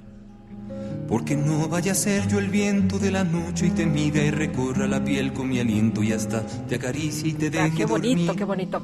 Bueno, nos dice una persona del auditorio, buen día, no entiendo por qué le dieron el récord Guinness por tener puntos de internet gratuitos al gobierno capitalino. Si nadie se puede conectar a las redes de la ciudad, es una pésima conexión. Nunca me he podido conectar y no es la única llamada que tenemos. Tenemos varias llamadas en este mismo sentido. Yo salí hasta regañado, pero pues la verdad es que yo lo único que puedo decir es, eh, ha- hablo de mi experiencia y no es que no sepa yo que tengo que dar, aceptar a los términos de, de la conexión. A ver, me conecto en Internet en todos lados, en el aeropuerto, en, en México, en ciudades de todo el mundo. ¿Por qué? Porque es mi trabajo estar conectado. Pero bueno, salí regañado. Lo que pasa es que yo hablo de mi experiencia, pero también recuerdo cuando se dio este premio, pues eh, yo retuiteé la información. A mí sí me parece importante tener todos estos estos ah, centros de, de conexión de internet, Pues las de ciudades Wi-Fi. modernas así funcionan. Eh, Yo creo que eso está perfecto y aplaudo al gobierno de la Ciudad de México por, por hacerlo, pero realmente yo sí he tenido problemas para conectarme y miles de personas también. Fíjate que nos dice otra persona eh, que nos escribió hace unos minutos. Dice, estoy escuchando lo de las señales Wi-Fi. Yo no he tenido buena conexión y me pone aquí subrayado, en ningún punto de la ciudad tengo que usar mis datos. Pues sí, eso es lo que, lo que nos pasa a muchos. eh, eh, bueno, dice otra persona, acudo a ustedes porque no sé qué hacer. Fui hace 10 meses al registro público de transporte de la Ciudad de México debido a que mi auto fue dado de baja del padrón vehicular. Voy cada semana y me dicen que el personal anterior, que la pandemia, etcétera. Llevo tres semestres sin verificar. Venció el seguro, la tarjeta de circulación vencida. Ayuda, por favor. Felicidades por su programa, lo seguimos en familia desde siempre y a toda frecuencia radiofónica.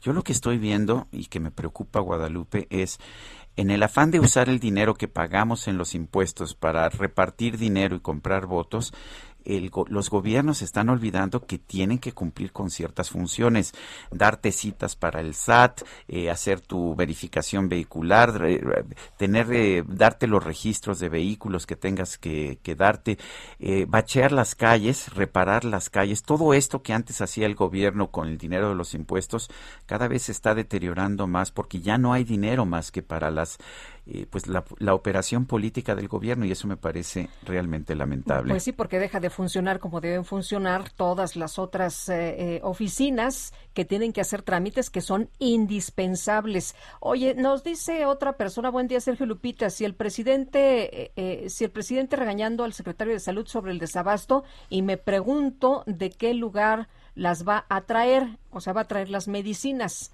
Eh, cuando cerraron en México la empresa que las producía. Pues es importante su pregunta porque no nada más es eh, una voluntad que yo te diga a ti, ah, mañana quiero aquí todos los medicamentos. Esto necesita planeación, anticipación, necesita eh, organización y, y recursos. Son las 8 de la mañana con 39 minutos. Después de una sesión de 22 horas, la Cámara de Diputados de Chile aprobó iniciar un juicio político contra el presidente Sebastián Piñera.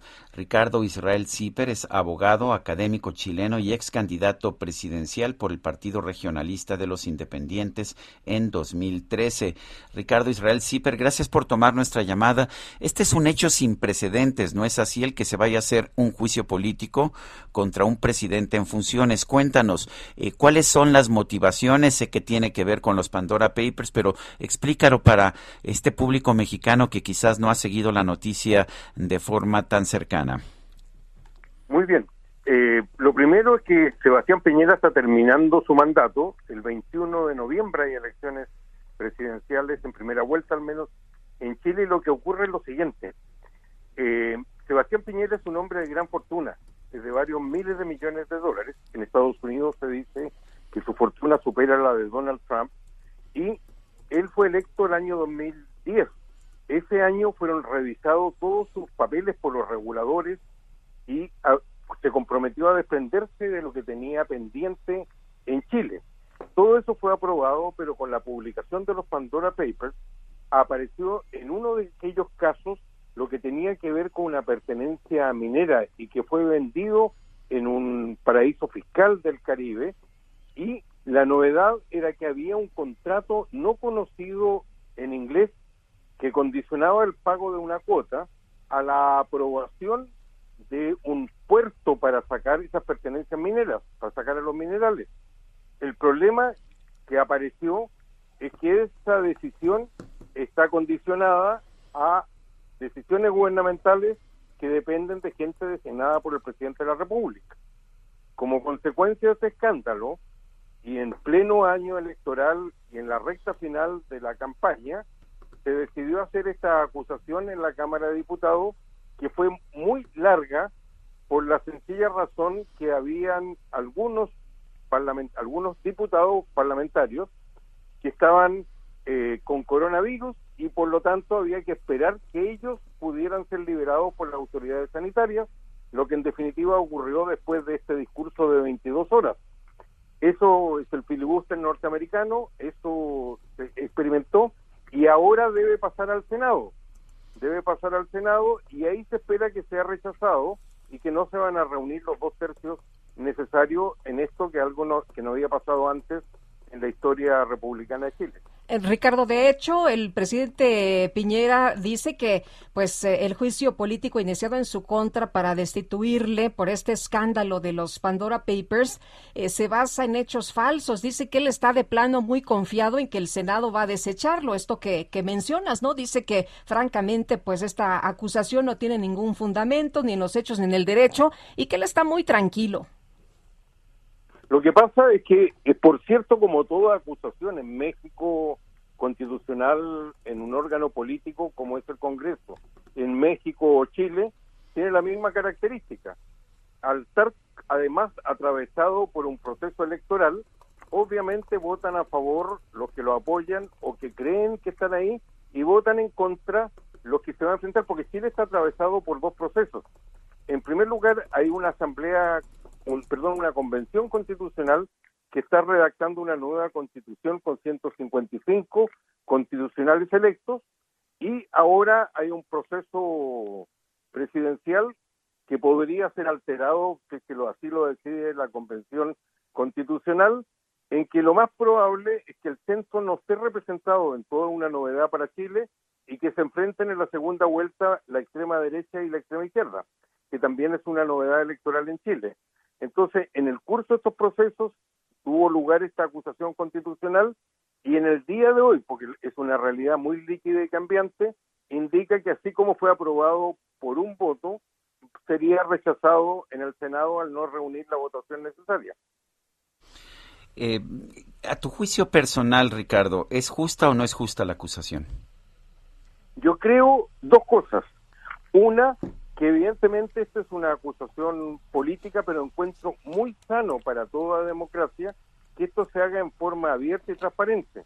Yo creo que la región pudo haber pudo haber comparado los mismos días qué ocurre en una democracia en funcionamiento, como esta acusación constitucional al presidente y procesos electorales normales y competitivos de todas las fuerzas políticas, con, la, con lo que acaba de ocurrir en Nicaragua, donde ninguna de estas características se dan, a pesar de todas las acusaciones de violación de derechos, prisión preventiva de sus rivales y sobre todo corrupción de los funcionarios en Nicaragua. Entonces encuentro muy sano en cualquier país que esto se haga de cara al público, que la gente juzgue, que decida electoralmente, pero eh, no veo un escenario donde esto sea trasladado a una a los tribunales, a pesar que obviamente la fiscalía lo está investigando, pero no parece reunir las características para que pueda ser condenado por esto. Ahora, como la ley indica que existen seis meses para que el presidente pueda ser acusado por delitos cometidos en su mandato, evidentemente si aparecen antecedentes eh, más fuertes, se va a ver un proceso penal contra Sebastián Piñera, aunque por ahora no ha surgido. Bueno, pues yo quiero agradecerte a Ricardo Israel Zipper, abogado académico chileno y ex candidato presidencial. Gracias por haber conversado con nosotros. Gracias a ustedes por el interés en un país tan lejano. Muchas gracias. Muchas gracias. Bueno, yo creo que Chile nunca ha sido tan lejano, es un país muy cercano a nuestros corazones. Eh, recibo una información del Instituto Nacional Electoral que dice lo siguiente.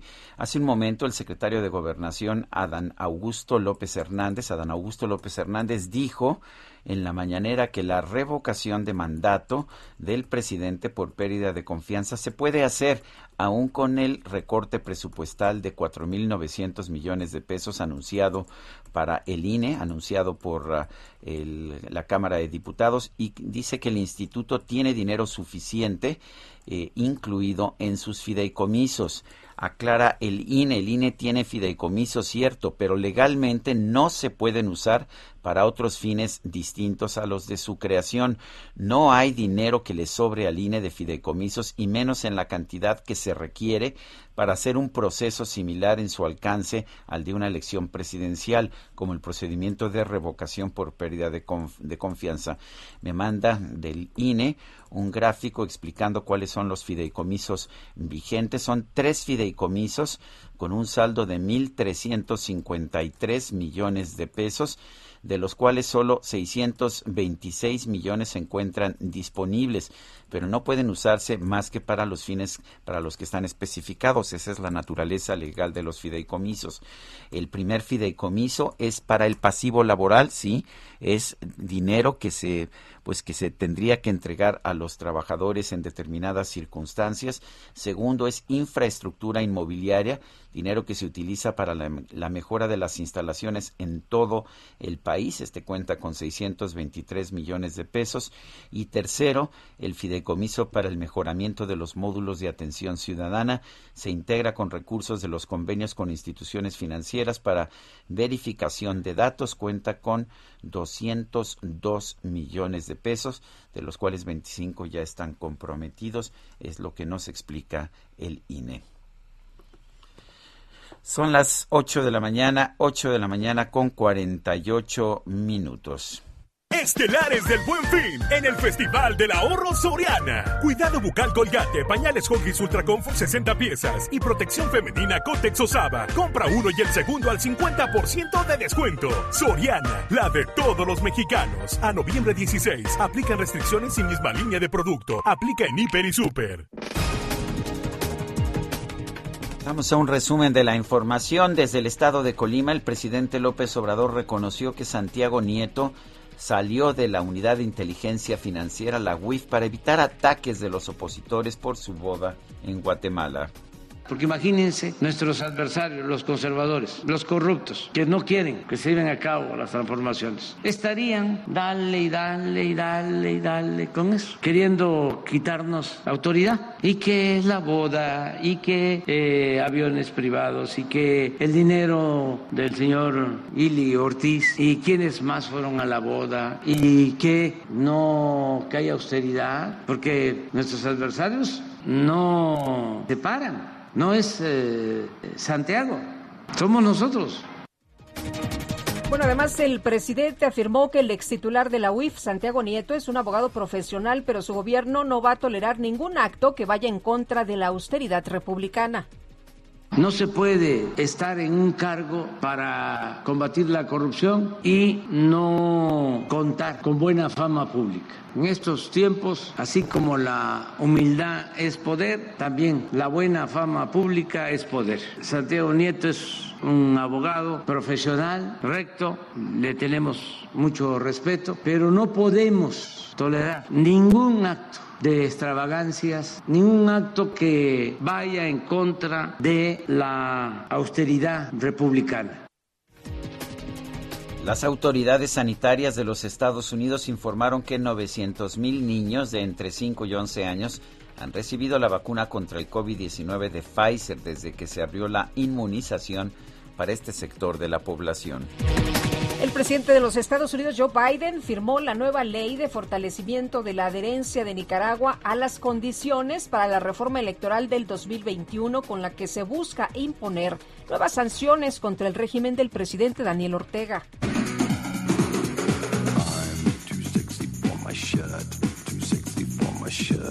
Suscribo. Suscribes. Ayer me decías eso. Este, pero bueno, ya tenemos aquí la información completa. La revista People nombró al actor estadounidense Paul Rudd, protagonista de las películas de Ant-Man, el hombre eh, vivo más sexy del 2021. Sí, Paul Rudd es el hombre vivo más sexy del 2021. en una entrevista, Rudd aseguró que hay otras personas que deberían recibir el premio antes que él, pero bromeó diciendo que tal vez ahora lo inviten a esas cenas sexys con George Clooney, Brad Pitt y Michael B. Jordan. Bueno, y vamos a continuar con un recorrido por el país. Vamos a empezar en el Estado de México. Adelante, José Ríos.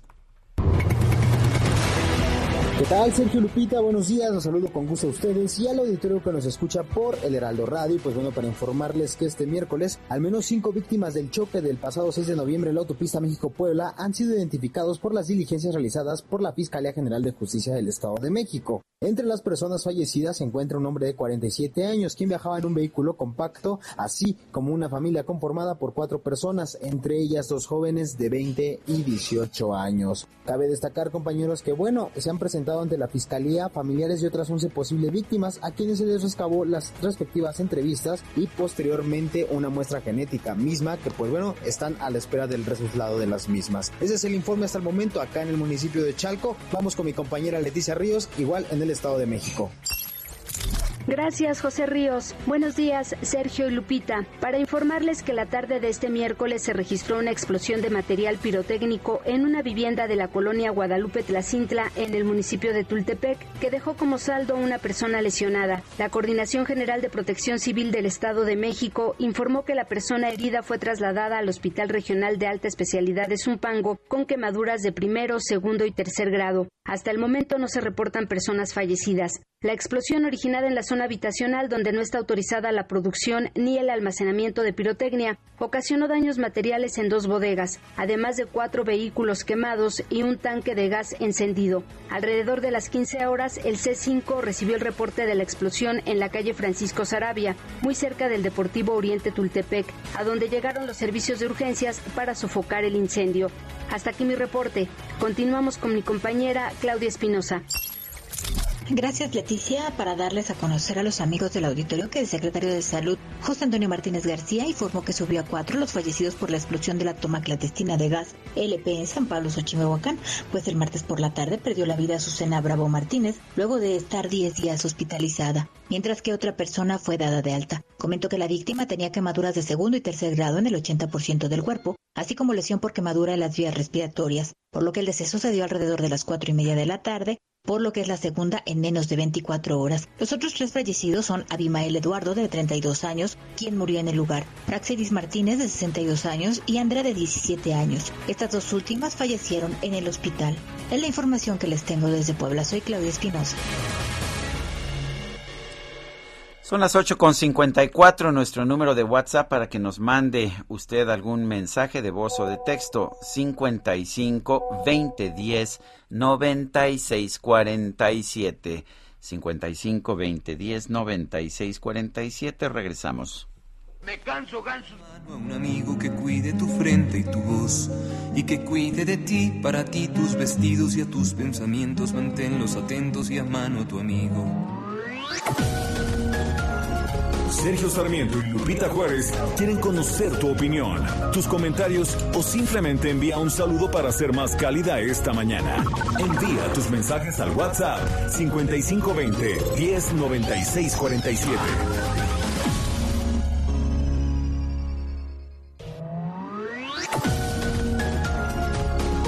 Continuamos con Sergio Sarmiento y Lupita Juárez por El Heraldo Radio.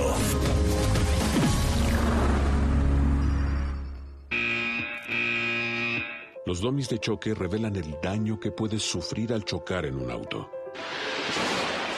Reciben impacto tras impacto para evaluar qué autos nos protegen mejor. Solo los domis resisten choques.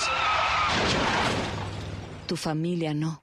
¿Sabías que en México se vendieron más de un millón y medio de autos de baja seguridad entre 2015 y 2020? Con autos más seguros y mejor información para los consumidores, se evitarían más de 5.000 muertes cada año. Exijamos autos más seguros para México. Infórmate en www.quetanseguroestuauto.org. Las noches son un mar de oleaje turbo que a veces me trae recuerdos. Qué recuerdos los que vuelan esta noche, de donde hace tantos años se habían quedado durmiendo. Recuerdos que me van llegando a oleadas y sugieren otros tiempos, tiempos de más. Facilidad es la palabra que hoy me falta y que hace tanto no comprendo. Tengo más que un vago sentimentalismo. Escuchando música de Fernando Delgadillo, compuesta por él, interpretada por él. Esto se llama Julieta. Hoy estamos celebrando este cantautor mexicano en el día de su cumpleaños. Cumple 56 años. Más que a todo lo que quise y sobre todo lo que entiendo que quiere alguien con 10 años. Son las 9 de la mañana con dos minutos. Como me gustaba Julieta. rarán. En ese...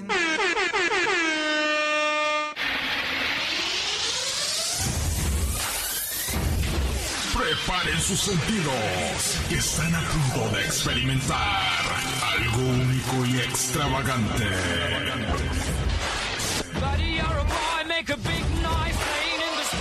Algo que te hará vibrar de emoción y te dará una descarga electrizante. Así que preparen sus cronómetros y sean todos bienvenidos a la hora más perrona.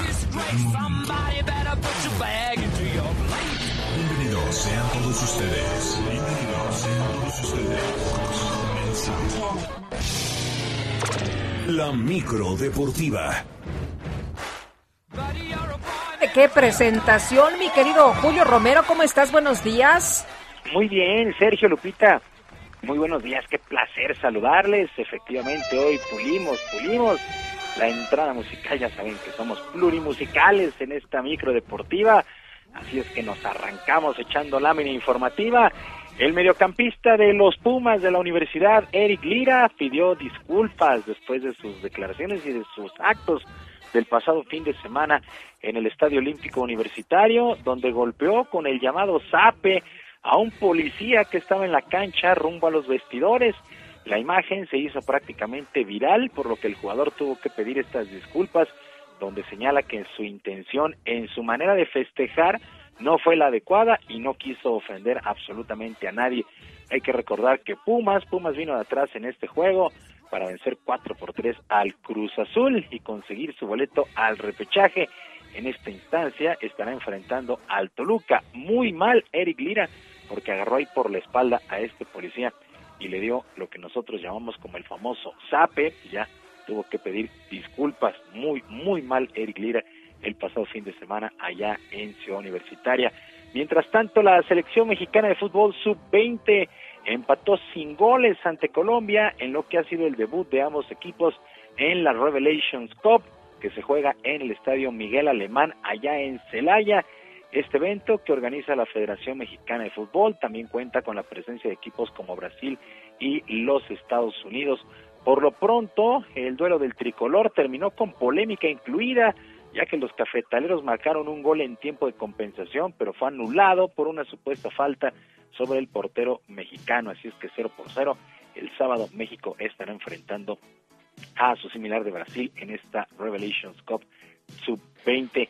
Y previo al duelo de eliminatoria mundialista de la CONCACAF ante los Estados Unidos el día de mañana, John de Luisa, presidente de la Federación de la Femex Food, informó en conferencia de prensa que estarán apelando el castigo de dos duelos que impuso la FIFA al conjunto mexicano luego del famoso grito que se escuchó en los duelos anteriores.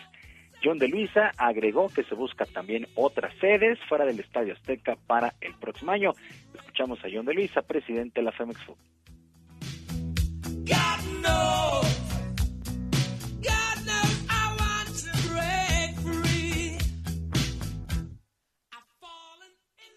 cuanto a los temas de FIFA, lo único que puedo decir es que eh, obviamente nosotros estaremos trabajando para eh, evitar cualquier acto de discriminación en, nuestros estadios, en nuestros partidos. Esa es nuestra estrategia y así lo, lo seguiremos haciendo.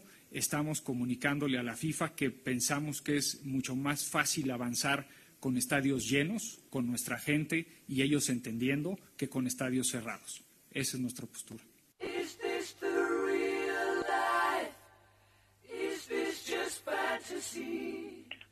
Lo que es un hecho es que siguen, siguen los gritos y también se ha presentado, se han presentado en duelos de Cruz Azul. Ya, estuvo suave, esto no está, no está bien. Y bueno, la FIFA ha sancionado dos juegos para el próximo año a la selección nacional, que juega de local. México, hay que recordarlo, visita este viernes a los Estados Unidos y el martes a Canadá en la fecha FIFA de eliminatorias. Y se puso en marcha el torneo de tenis de maestras allá en Guadalajara, una muy bonita ceremonia de inauguración, pero en lo deportivo en el grupo Teotihuacán, la checa Carolina Pliskova venció en tres sets con parciales de 4-6, 6-2 y 7-6 a la española Garbiñe Muguruza, mientras Canet Kontaveit de Estonia superó 6-3 y 6-4 a Barbora Kreshikova también de la República Checa. El día de hoy arranca la actividad en el grupo Chichen Itza con la griega María Zakari enfrentando a la polaca Iga Swiatek, mientras que la bielorrusa Arina Zabalenka estará enfrentando a otra española Paula Badosa, esto el día de hoy. También el día de hoy se pone en marcha la semana 10 en el fútbol americano de la NFL. Entramos a la segunda mitad de la campaña regular y por lo pronto los Cuervos de Baltimore estarán visitando a los Delfines de Miami. A este duelo, Baltimore llega con récord de seis ganados y dos perdidos, mientras que Miami, lo opuesto, dos triunfos y seis descalabros. Ya sabemos que estos juegos de la NFL los son por lo regular en la noche, se ponen bastante interesantes a pesar de los números, por supuesto, salta favorito el equipo de los Cuervos de Baltimore para esta noche. Y luego de su triunfo sobre el estadounidense Caleb Plant para unificar los títulos de los supermedianos, el púgil mexicano Saúl El Canelo Álvarez se convertirá en la imagen del sorteo de la Lotería Nacional el próximo 16 de noviembre. En sus redes sociales, el Canelo posteó la imagen del billete de este sorteo que entregará un total de 21 millones de pesos. Si usted le quiere entrar a este sorteo del Canelo, bueno, pues el cachito estará costando 30 pesos, la serie completa 600, pues el Canelo, eh, pues en la Lotería Nacional con este billete del 16 de noviembre. Y ya para finalizar, se dio a conocer que el piloto ruso Nikita Mazepin de la escudería Haas, pues fue sacado de un bar de la zona de Polanco previo a lo que fue el Gran Premio de la Ciudad de México de la Fórmula 1 por protagonizar una bronca al interior del lugar. En un video que circula por la red puede verse al conductor bailando y posteriormente discutir airadamente con el cuerpo de seguridad que tomó la decisión de retirarlo. Hay que recordar también que Mazepin pues ya vivió en el pasado un hecho bochornoso luego de publicar otro video donde toca el seno de una mujer sin su consentimiento para posteriormente retractarse y pedir disculpas. Pues este ruso Nikita Mazepin ni dentro ni fuera de la pista, ya que pues actualmente es el penúltimo lugar del campeonato con esta escudería Sergio Lupita, amigos del auditorio, la información deportiva este jueves, que es un extraordinario día para todos. Gracias, Julio. Muy buenos días. Un abrazo a la distancia. Buenos días. Son las nueve de la mañana con nueve minutos.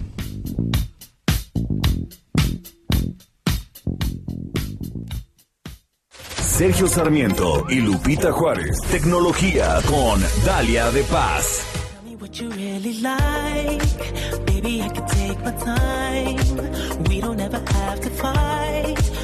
Dalia de Paz, ¿qué tenemos esta mañana, nuestra Lady Gadget? Qué gusto saludarte, querido Sergio Sarmiento, querida Lupita Juárez, amigos. Hola, Dalia, ¿cómo estás? Muy contenta aquí de saludarlos y escucharlos en este jueves porque les tengo una gran noticia. Y es que ayer en la noche finalmente Honor, el gigante tecnológico, presentó en México su primer y nuevo teléfono inteligente, el Honor 50 con todos los servicios de Google, el sistema operativo de Android y por supuesto con Google Play Store para descargar todas las aplicaciones. Y aquí hago un paréntesis para comentarles que, pues como muchos recordarán, este fabricante se independizó de Huawei el año pasado y hace unos meses reapareció en el mercado de smartphones, wearables y laptops otra vez, pero para formar parte de este jugoso mercado y posicionarse como una de las marcas favoritas. Y lo está logrando, de hecho les cuento que desde hace unos días he estado probando este nuevo equipo, el Honor 50, un teléfono con un diseño realmente espectacular por donde quiera que lo vean. Yo lo esperaba con ansias porque además de que se ve muy elegante su pantalla de 6.57 eh, pulgadas OLED curva, es ideal para ver cualquier contenido multimedia, para trabajar, jugar, hacer videollamadas, leer, ver fotos, videos, editar, bueno, todo lo que se imaginan gracias a su resolución de 2340 por 1080p y una tasa de actualización de 120 Hz, que en pocas palabras la pantalla es un agasajo. Otra de las novedades y que en lo personal me encantó es su sistema de cámaras cuádruple, el cual está conformado por un sensor principal de 108 megapíxeles, un lente gran angular de 8, otro macro de 2 y otro más de profundidad de 2 megapíxeles, lo que nos permitirá capturar fotos y videos con gran claridad y, y, detalle, incluso en la noche. Así que vamos a hacer unos super fotógrafos con este equipo. Y bueno, además se posiciona este Honor 50 como uno de los mejores smartphones para la creación de contenido gracias a sus modos multivideo. Esto quiere decir, escuchen bien, porque si les apasiona el tema de grabar y compartir en sus redes sociales, vamos a poder cambiar entre las cámaras delantera y posterior al mismo tiempo con seis modos de grabación. Así que, pues si son blogueros y quieren ahí compartir todo, estoy segura que van a amar esta función. Este nuevo equipo de Honor también incorpora un procesador Qualcomm Snapdragon de 778, es 5G de 8 núcleos, además de 6 u 8 gigas de memoria RAM, 128 o 256 de almacenamiento, aquí ya dependerá de la versión que ustedes necesitan. Esta configuración hace pues que el dispositivo sea muy veloz, permitiendo acceder rápidamente a cualquier aplicación. En pocas palabras, es un avión. Y por último, y no menos importante, su batería de 4300 mAh con un sistema de carga rápida de 66 watts que vamos a poder cargar, chequen nada más, este, de un 70% en 20 minutos. Y por sus prestaciones, este dispositivo, este Honor 50, me parece pues que vale mucho la pena, está disponible y ronda los 12.999 pesos en la versión de 6 gigas más 128 y 15.999 en su versión de 8 gigas más 128. Llega en tres colores, incluyendo el cristal glaciar, el Honor Code y el verde jade. Mi favorito sin duda este cristal glaciar, tienen que verlo porque brilla en cualquier momento del día. Ahí en Instagram, Dale de Paz, les comparto más detalles como siempre. Este también equipo lo pueden encontrar ahí en, la página de Honor en highhonor.com, eh, diagonal MX, diagonal, o en sus redes sociales, arroba honor bajo México, en Twitter Honor bajo México, en Facebook Honor México y bueno pues ahorren porque de verdad vale muchísimo la pena si quieren renovar su equipo se los recomiendo muchísimo. Amigos, Sergio, Lupita, les deseo ahí cualquier, eh, les deseo un feliz jueves y cualquier duda, pues ahí me escriben, por favor, ¿no? Muy bien, muchas y gracias. me lo mandan de cumpleaños si pueden. un abrazo. Ya, ya mejor de Navidad, ¿no? Pues, pues se junta 14 de diciembre con 24, pues ya todo, Lupita, de una vez me lo merezco. ¿Te regresas? ¿Te regresas? Ah, bueno. Buen día, abrazote grande para los. Gracias. Bueno, está con nosotros en la línea telefónica Luis Reyes Guzmán, papá de Fernando Gael, un menor con cáncer. Don Luis, muchas gracias como siempre por atender nuestra llamada y preguntarle cómo ve usted esto que dijo ayer el presidente de la República, que da un ultimátum para que haya abasto de medicamentos. Dijo a los secretarios de salud y también del INSABI que no quiere excusas, que no puede dormir tranquilo si no hay medicamentos. ¿Usted cómo escuchó estas declaraciones? ¿Qué piensa?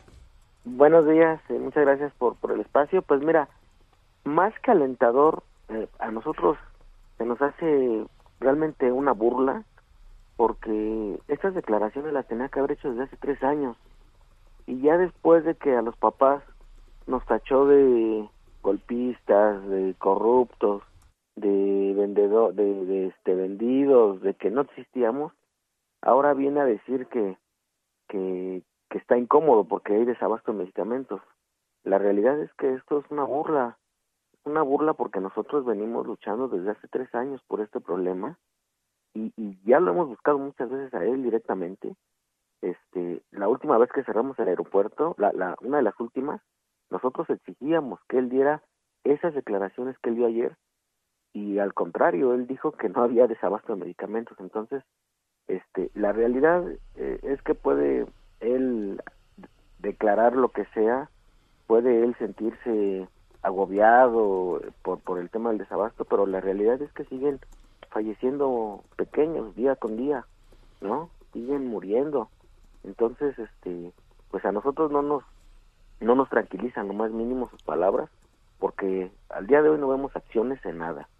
Hoy los papás en la mañana tuvimos una reunión por Zoom con los este 27 estados que ahorita están en desabasto y, y no hay cambios, no hay cambios de medicamento, los papás no ven llegar el medicamento y tienen que seguir comprándolo, entonces pues ¿de qué sirve que el presidente diga eh, que, que, que no quiere excusas para el tema del desabasto si no no no lo, no le da solución este como debe de ser no entonces estas declaraciones lo único que hicieron es que nosotros ampliemos más la demanda que tenemos contra el gobierno federal porque ya reconocieron que sí hay desabasto cuando no cuando decían que no había desabasto.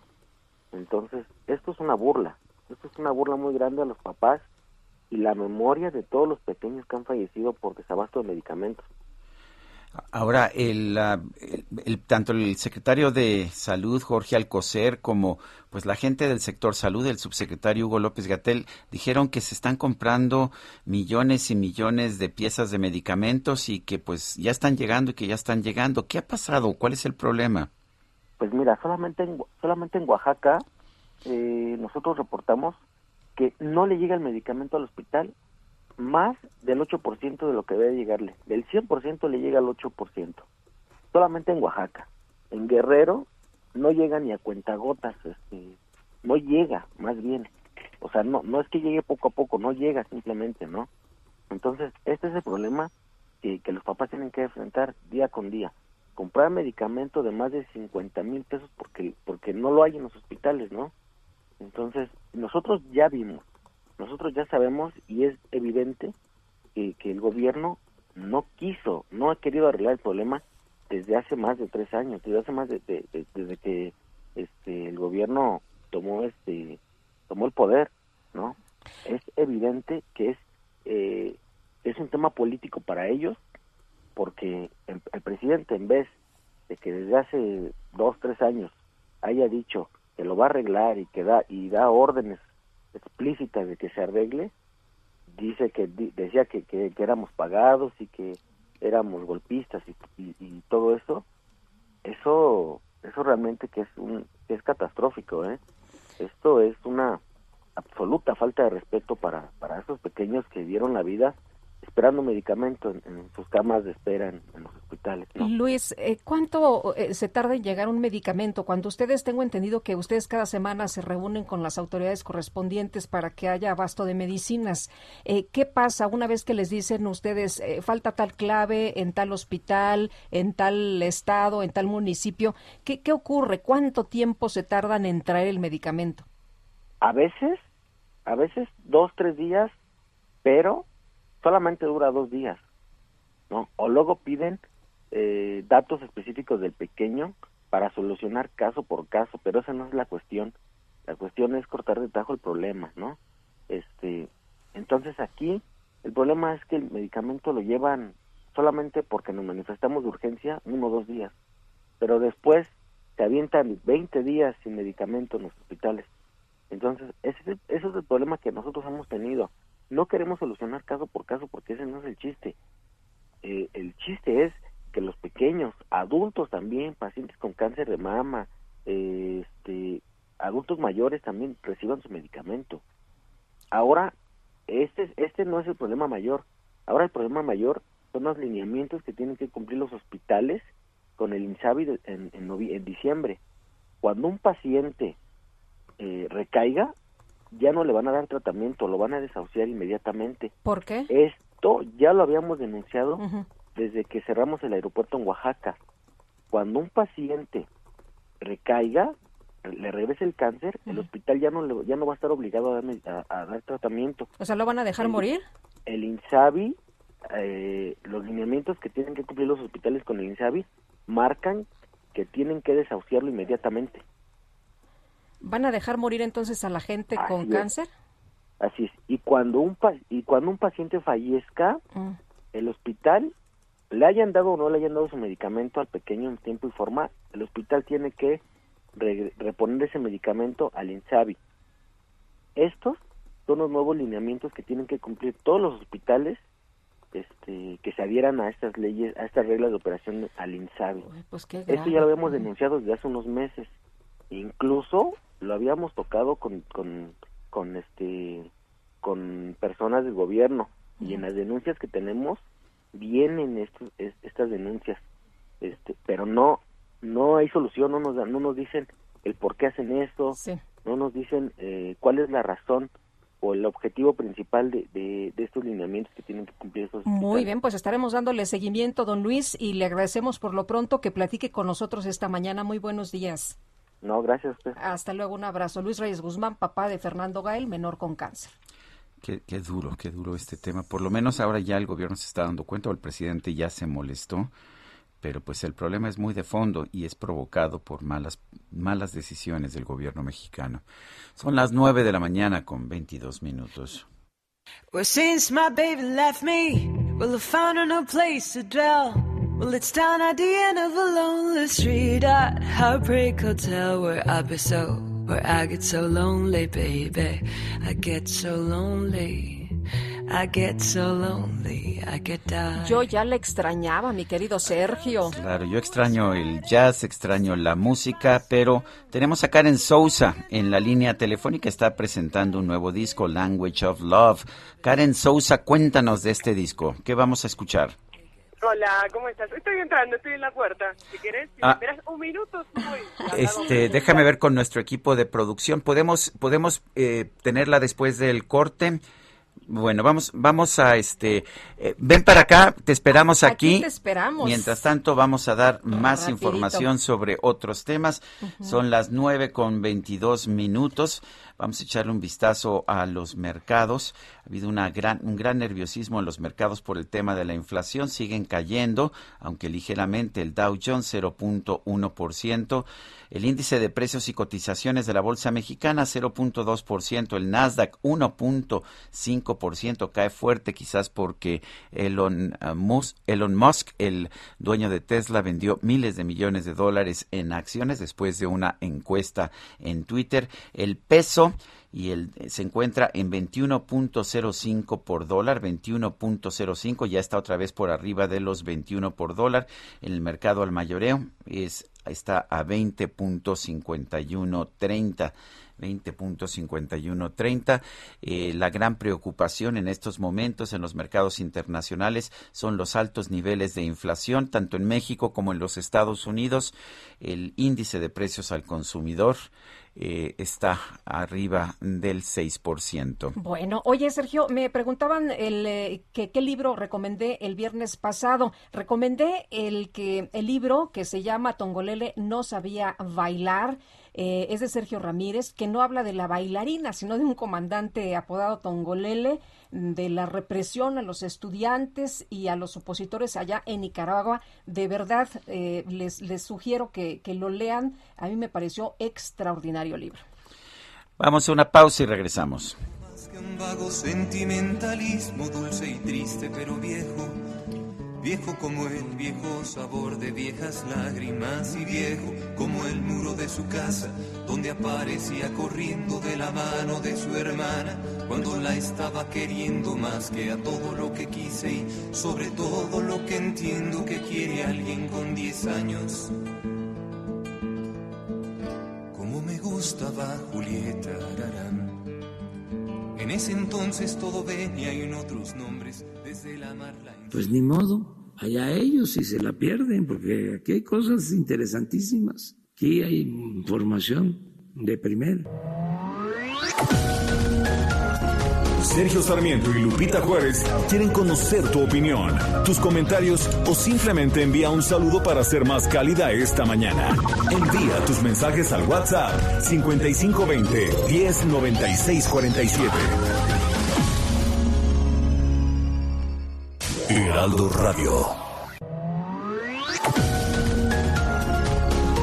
Continuamos con Sergio Sarmiento y Lupita Juárez por El Heraldo Radio.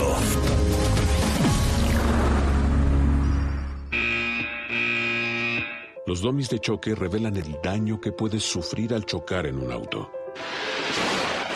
Reciben impacto tras impacto para evaluar qué autos nos protegen mejor. Solo los domis resisten choques. Tu familia no. ¿Sabías que en México se vendieron más de un millón y medio de autos de baja seguridad entre 2015 y 2020? Con autos más seguros y mejor información para los consumidores, se evitarían más de 5.000 muertes cada año. Exijamos autos más seguros para México. Infórmate en www.quetanseguroestuauto.org.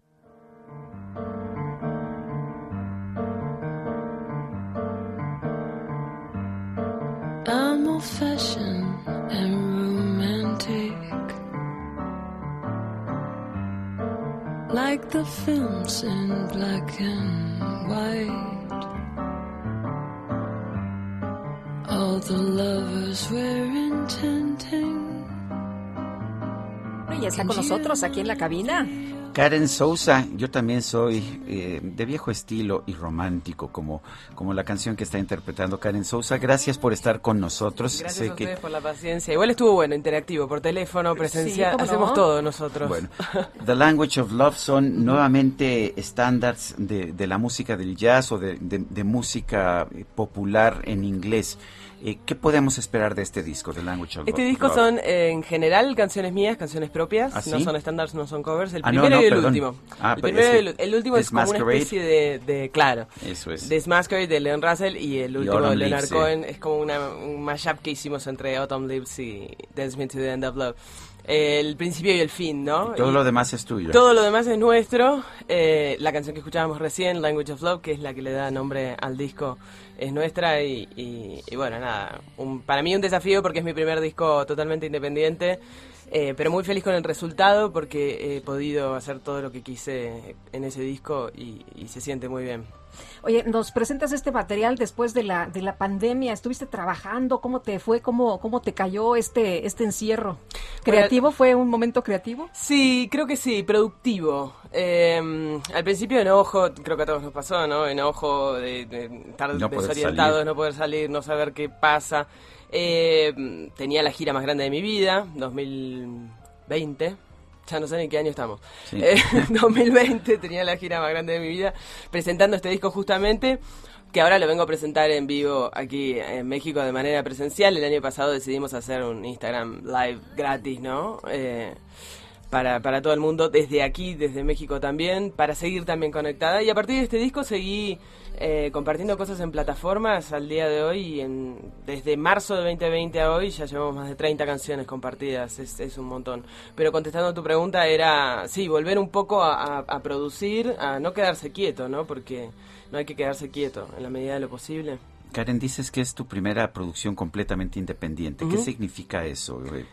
Es un gran desafío. ¿Tú eh, estás financiando? ¿Tú estás...? ¿O qué estás- todo, todo. absolutamente todo. Para un músico independiente es, es muy difícil, sobre todo porque nosotros recuperamos lo que financiamos eh, en las giras, ¿no? Y si las giras no están, ¿de qué vivimos? Eso es un, es, eh, es un gran lío, ¿no? Eh, pero bueno, nada, el desafío siempre está y el hecho de seguir haciendo música. Yo mientras siga pudiendo hacer música, la verdad, eh, lo voy a seguir haciendo, ¿no? Creo que es una gran forma de vivir y de compartir eh, historias con la gente y, generar esa empatía, ¿no? Que genera la música, ese sentirse acompañado. Pues Karen Sousa, gracias por invitarnos a escuchar Language of Love, el lenguaje mm, del amor. Soy un gran fan de tu trabajo eh, desde hace muchos gracias. años y te agradezco haber estado con nosotros. Me disculpo y te ofrezco una disculpa por el poco tiempo que tenemos. No, me ya. disculpo yo porque el, el tránsito Está me bien. mató esta mañana. Bueno, Karen, Vamos a las corridas. Karen Sousa, Language of Love. Son las 9 con 35 minutos. Muchas gracias, Karen. y nos vamos ahora hasta Sinaloa. Varios hospitales entraron en paro de labores para exigir contratos de base al personal de salud. Nancy Valenzuela, trabajadora del Hospital de la Mujer de Culiacán, Sinaloa, cuéntenos cuál es el problema que están enfrentando en estos momentos. Muy buenos días. Sí, hola, muy buenos días. Estamos aquí en el Hospital de la Mujer de Sinaloa manifestándonos por el rechazo de las 1008 bases preautorizadas que estaban para este año. A ver, estaban preautorizadas, eh, había Sí. ya recursos para esto. ¿Y qué pasó? Sí. ¿Por, qué, ¿Por qué las quitaron esas bases? Se nos habló de que había en verano unas 1008 bases autorizadas, preautorizadas, que se iban a estar soltando antes de terminar lo del año y hemos tenido mesa de trabajo la cual se nos ha sido negados el, la basificación nos dijeron que no había recursos, no hay autorización, que esto viene retenido con un gobierno federal y que no hay bases, que se va a gestionar un año más. Ya vemos personal aquí de más de 10 años trabajando bajo condiciones muy precarias. El sueldo de una enfermera es de 2.923 pesos a la quincena. Entonces, no sin tener derechos. Sí. Eh, Nancy, eh, ¿qué, ¿qué va a pasar ahora? ¿Ustedes están de- en paro? Eh, ¿No no hay eh, pues hospitales funcionando o qué es lo que está ocurriendo? El hospital no ha dejado de funcionar. Hay una planilla de trabajo que está allá adentro.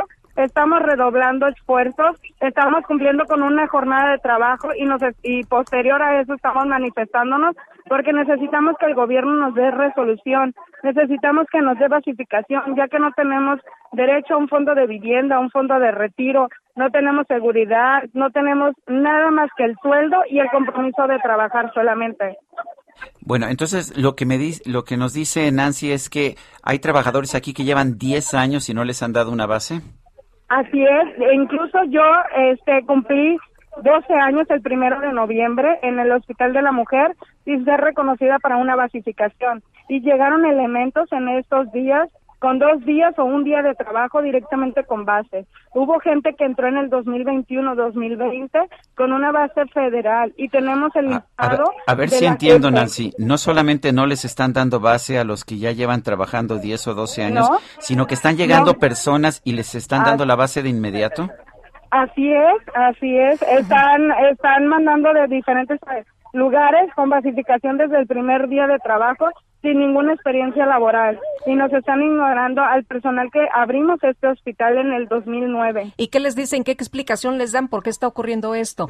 Nos dijeron que iban a checar esas irregularidades, dicen que viene de un mal gobierno anterior, con malos manejos, pero am, aquí en el hospital se sabe que llegaron más de 600 bases de manera irregular y solamente nos hablan de 277 bases que se dieron de manera irregular en una lista de transparencia, pero todo el mundo conocemos a más personal que no viene agregado en esa lista y que le acaban de mandar a otra dependencia para a otra institución con una basificación federal. ¿Son cuates de alguien? ¿Son recomendados? ¿Qué, qué han eh, eh, sabido ustedes?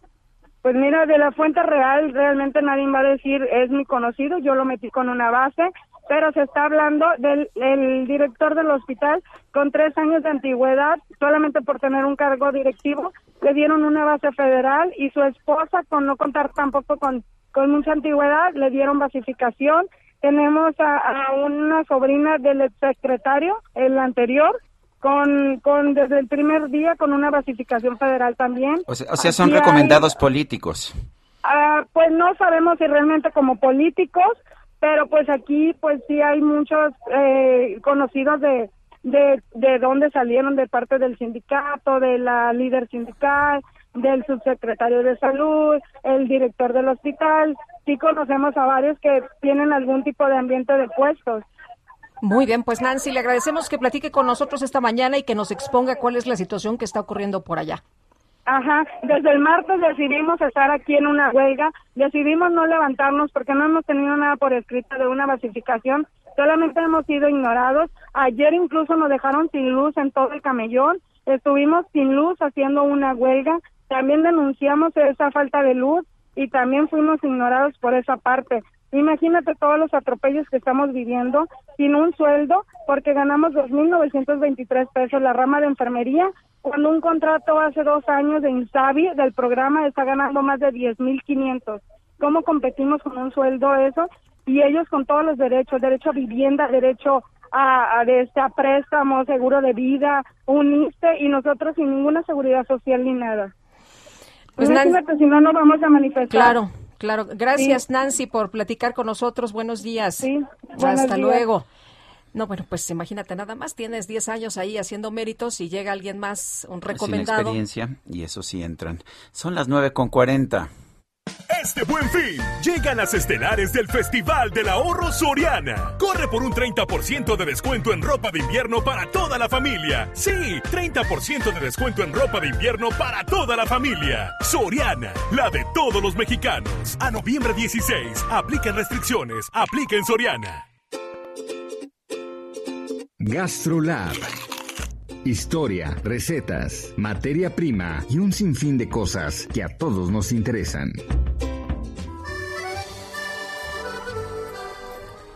Israel Arechiga, adelante, ¿qué nos tienes esta mañana? Muy buenos días, querido Sergio, querida Lupita. Buenos días. Qué gusto saludarlos. Pues les quiero platicar que este fin de semana se va a conmemorar el Día Mundial de la Dieta Mediterránea. La dieta mediterránea es muy famosa a lo largo de los últimos años, a lo largo de los últimos 60, 70 años, debido, eh, vamos a partir desde una base científica. En 1948 se empieza a investigar el modo de vida de los habitantes de la isla de Creta y comparando la, la alimentación en general de Grecia con Estados Unidos. Y entonces se empiezan a dar cuenta que la incidencia de enfermedades coronarias, tanto en la cuenca del Mediterráneo como en Japón en general, es totalmente diferente y es completamente abismal la diferencia con la de Estados Unidos.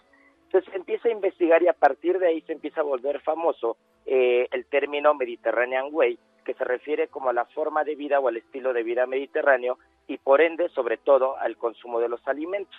Y después se empieza a investigar y se empiezan a dar cuenta que, que la incidencia en la alimentación de pescado, de aceite de oliva, de vino, eh, de manera, con, con un consumo muy moderado y de ciertos ingredientes que se empiezan a encontrar en toda la cuenca del Mediterráneo, en conjunto hacen que, la alimentación sea mucho mejor, sea más integral y que las enfermedades al corazón, que, que, el control de peso sea completamente diferente. Entonces empieza a volver muy famosa la dieta, la dieta mediterránea, que como lo acabo de decir, esa es la línea que vamos a encontrar, ¿no? Consumir pescado en abundancia, ponerle aceite de oliva, evitar las mantequillas, y ahorita que digo mantequillas, viene, les voy a platicar algo llamado lo que es la paradoja francesa, porque a diferencia de todos los países del Mediterráneo, en Francia, en el sur de Francia en particular, sí se consume mucha mantequilla, se consume mucho foie gras, muchas grasas y aún así, aún así tienen la misma la misma baja incidencia de enfermedades coronarias que el resto que el resto de la cuenca mediterránea y probablemente se cree que es al consumo de vino tinto y a todos los ingredientes que vamos a encontrar en el vino tinto que pueden ayudar a contrarrestar todos los efectos dañinos que pueden tener estas grasas que, incluye el foie gras, la mantequilla o cremas muy pesadas, ¿no? Entre otras cosas que también es muy curioso es que son muy moderados con los lácteos. Los lácteos que consumen son lácteos con muy poca cantidad de grasa. Vamos a encontrar alimentos muy frescos. El jitomate en Italia, por ejemplo, es la base de, de, de muchos de los platos. Vamos a encontrar los cítricos en todo el Mediterráneo. Vamos a encontrar que realmente se usa el producto fresco como tal, las verduras. Evitan todo lo procesado intentan comer granos totalmente saludables. Recordemos que el trigo o el pan es fundamental en esa zona. No quiere decir que comer pan esté mal, pero sí hay que ser cuidadosos de qué pan comemos, que no sea procesado, que sea un pan natural, de granos naturales. Se evita el azúcar. Vamos a encontrar que, que el vino se va a encontrar en la mesa de manera natural desde pequeños. Es muy común el consumo del vino desde que eres pequeño en, en la cuenca del Mediterráneo, pero no, no, no, no van a pasar de una o dos copas al día, ¿no? Entonces, ese es un poco lo que va a englobar la dieta mediterránea. Y bueno, pues les mando un fuerte abrazo y nos escuchamos la siguiente semana y el sábado y domingo en punto de la una de la tarde. Muchas gracias, Israel Arechiga. Gracias. Hasta luego, muy buenos días. Bueno, y Sergio, seguimos con más información que tiene que ver, pues ya sabes, con un festival sensacional. Durante 30 años, Fundación Ganfer, institución de asistencia privada con sede en Hermosillo, ha desarrollado proyectos pues que inciden de manera positiva en las familias sonorenses y pues entre ellos destaca justamente el Festival del Chef que este año llega a su séptima edición y está con nosotros aquí en la cabina y le damos la bienvenida a Luisa Alejandra Gándara, directora de Fundación Ganfer. ¿Cómo estás? Qué gusto saludarte, Luisa. Mucho gusto. Buenos días. Buenos días. Muchísimas gracias por por este por el espacio y la invitación. Feliz de poder platicar lo que hacemos eh, desde Sonora, ¿no? Con estos 30 años que tenemos trabajando en Fundación Ganfer a través de nuestros programas que trabajamos con mujeres en talleres de autoempleo, niños y niñas en situación vulnerable con atención psicológica y, y talleres de arte y deporte. Y, y bueno, arte y cultura, que, que, que, de este programa es donde sale este gran festival que, que ya, como mencionaste, es la séptima edición. El Festival del Chef, cuéntanos, suena, suena rico por lo pronto. Es delicioso, es un, es un festival que ha ido creciendo, que ya hoy en día es un referente eh, gastronómico en, a nivel nacional de, de, todo lo que tenemos en Sonora, ¿no? Porque a veces relacionan a Sonora solamente con la carne asada con que tenemos buenísima carne, pero en lo, realidad... Lo cual es cierto, ¿eh? Ah, claro, definitivamente, y ya y, está súper posicionado. Los camarones de Guaymas no cantan mal. Es lo que te iba a decir. ¡Hombre, que, qué delicia! Es Imagínate lo que te iba a hora de la mañana. Sí, que es, ah, justo eso era, que también el, eh, tenemos excelente producto del mar, somos, tenemos una gran diversidad de, de, de producto y realmente eso es, es parte de lo que queremos resaltar en este festival. Aquí llegas al festival y puedes ver eh, desde la alta gastronomía que tenemos en Sonora, como también la cocina urbana, que es buenísima, ¿no? O sea, tú vas a, a los tacos de Armando que ya están salido en la serie de Netflix y, y, bueno, es una delicia estar ahí en esos tacos. Y además, lo importante de este festival, y creo que es un gran dif diferenciador, es que tiene un fondo social, como hablábamos, ¿no? Todo lo recaudado de este festival se va a que nosotros podamos seguir ayudando en estos programas. Que, que son cinco, mencioné algunos, y, sí. y también tenemos prevención de adicciones, que se enfoca en prevenir eh, principalmente la enfermedad del alcoholismo y prevención del acoso escolar. Oye, ¿cómo le hicieron durante la pandemia? Porque estuvo todo mucho más complicado, cerrado, como para obtener los donativos. ¿Cómo, cómo me imagino que pues fueron muy creativos y, y, y cómo le hicieron? Y ahora que se abre este festival, ¿cómo se puede apoyar? Mira, fue un súper reto, ¿no? Yo creo que, que la pandemia pues fue, fueron, han sido tiempos difíciles para todo el mundo, pero la, la industria restaurantera creo que fue una de las que se vio muy, muy afectadas. Y, y, y, bueno, nosotros como fundación lo que nos permitió este nuevo reto de la pandemia fue tener que hacernos virtual también, ¿no? Para poder seguir beneficiando a la gente. Eso nos dio eh, la oportunidad de abrir espacios en diferentes estados del país también. O sea, que pudimos aprovechar esta parte en la que todos tuvimos que reinventarnos y empezar a usar el Zoom y empezar a, usar estas plataformas digitales para poder beneficiar más. Y eso fue lo que hicimos después de los primeros dos meses que creo que todo el mundo estuvimos en pausa, ¿no? De no saber qué iba a pasar. Cuando vimos que ya esto iba para largo, pues entonces empezamos a, adecuar nuestras plataformas para poder seguir beneficiando a la gente de manera virtual. Hoy en día ya estamos eh, iniciando presencialmente también alguna de nuestras operaciones, pero seguimos virtual. Entonces antes, en, por ejemplo, en estos talleres de autoempleo que, que tenemos que se enfocan en, en mujeres, de tener 20 presenciales en un taller, ahora ya se nos conectan 120 de diferentes lados del país. Entonces creo que ha sido algo positivo y, y, y bueno, como fundación y como todas las empresas y todo el mundo tuvimos que, que adecuarnos a los tiempos que estamos viviendo. ¿Qué significa Ganfer? Gándara Fernández, Ah, los bien. apellidos de eh, la fundadora es mi mamá, Marcela Fernández de Gándara.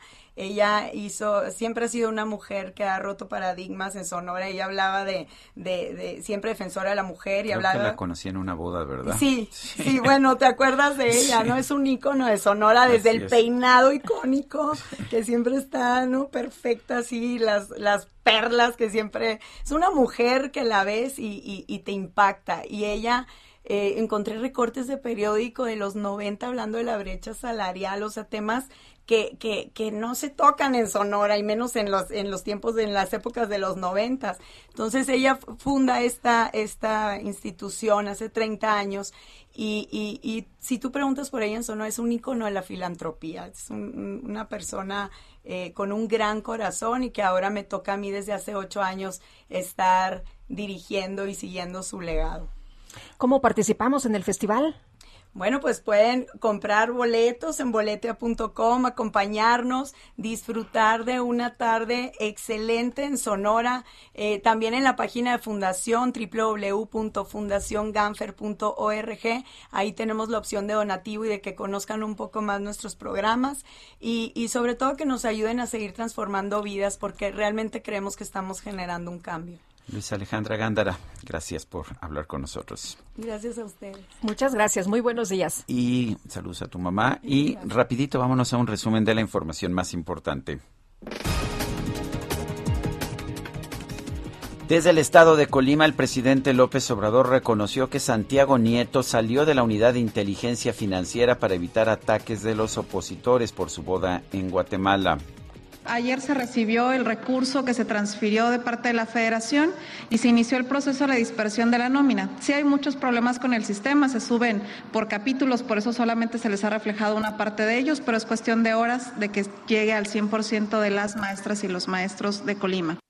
Bueno, pues ahí la voz de la gobernadora de Colima, Indira Vizcaíno, que informó que la federación ya le entregó a su estado los fondos necesarios para pagar los sueldos atrasados pues de, de los maestros de la entidad. Una buena noticia allá en Colima para los profesores.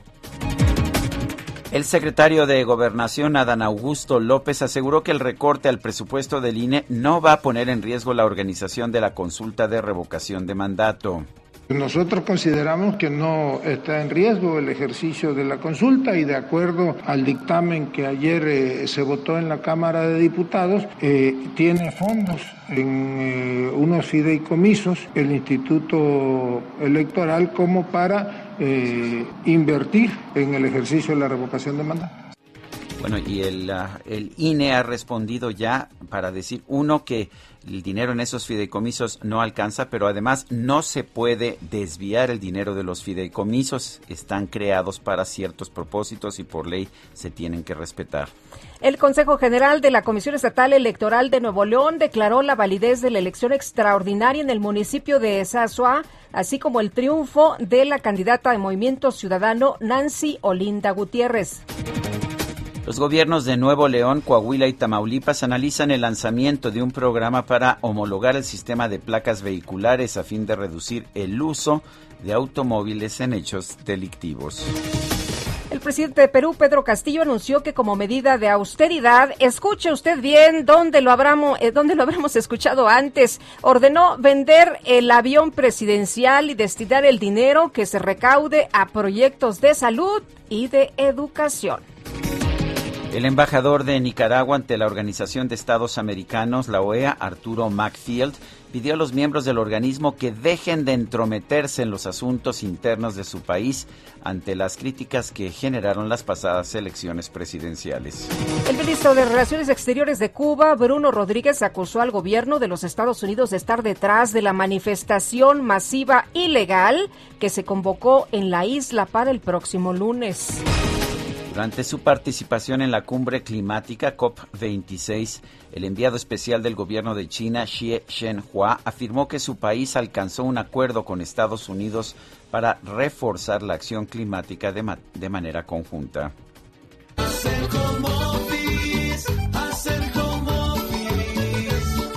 Ay, qué cosa esto del home office. La primera ministra de Nueva Zelanda, Jacinda Ardern, protagonizó un momento inusual al transmitir un mensaje por Facebook Live eh, desde su casa mientras hablaba de las medidas sanitarias para evitar rebrotes de COVID-19 fue interrumpida por su hijita de tres años, quien se suponía ya estaba dormida. Entre risas, la mandataria señala que al parecer no había funcionado esto de la hora de dormir.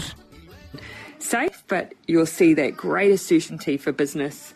You're meant to be in bed, darling. It's bedtime, darling. Pop back to bed. I'll come and see you in a second. I'll come and see you in a minute, okay? Sorry, everybody. yeah, Nanny will take you down to bed. Thanks, Nana. Well, that was a bedtime fail, wasn't it? ¿A quién no le ha pasado? Thanks, nena. Me llama la atención, nena. Sí. En español se nos acabó el tiempo, Guadalupe. Pues vámonos entonces, que la pasen todos muy bien, disfruten este día y aquí nos escuchamos mañana, que ya es viernes. Mañana va a ser viernes. Sí, mañana todo viernes, el día. todo el día, siete en punto, aquí nos escuchamos. Hasta entonces, gracias de todo corazón.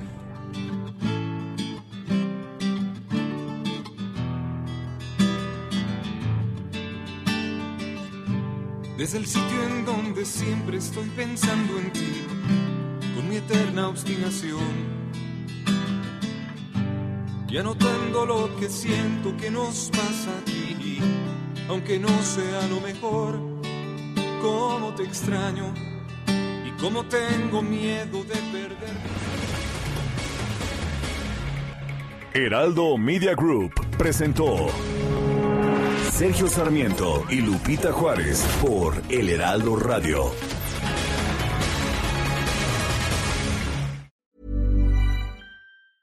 Tired of ads barging into your favorite news podcasts? Good news. Ad-free listening is available on Amazon Music for all the music plus top podcasts included with your Prime membership. Stay up to date on everything newsworthy by downloading the Amazon Music app for free or go to amazon.com slash news ad free. That's amazon.com slash news ad free to catch up on the latest episodes without the ads.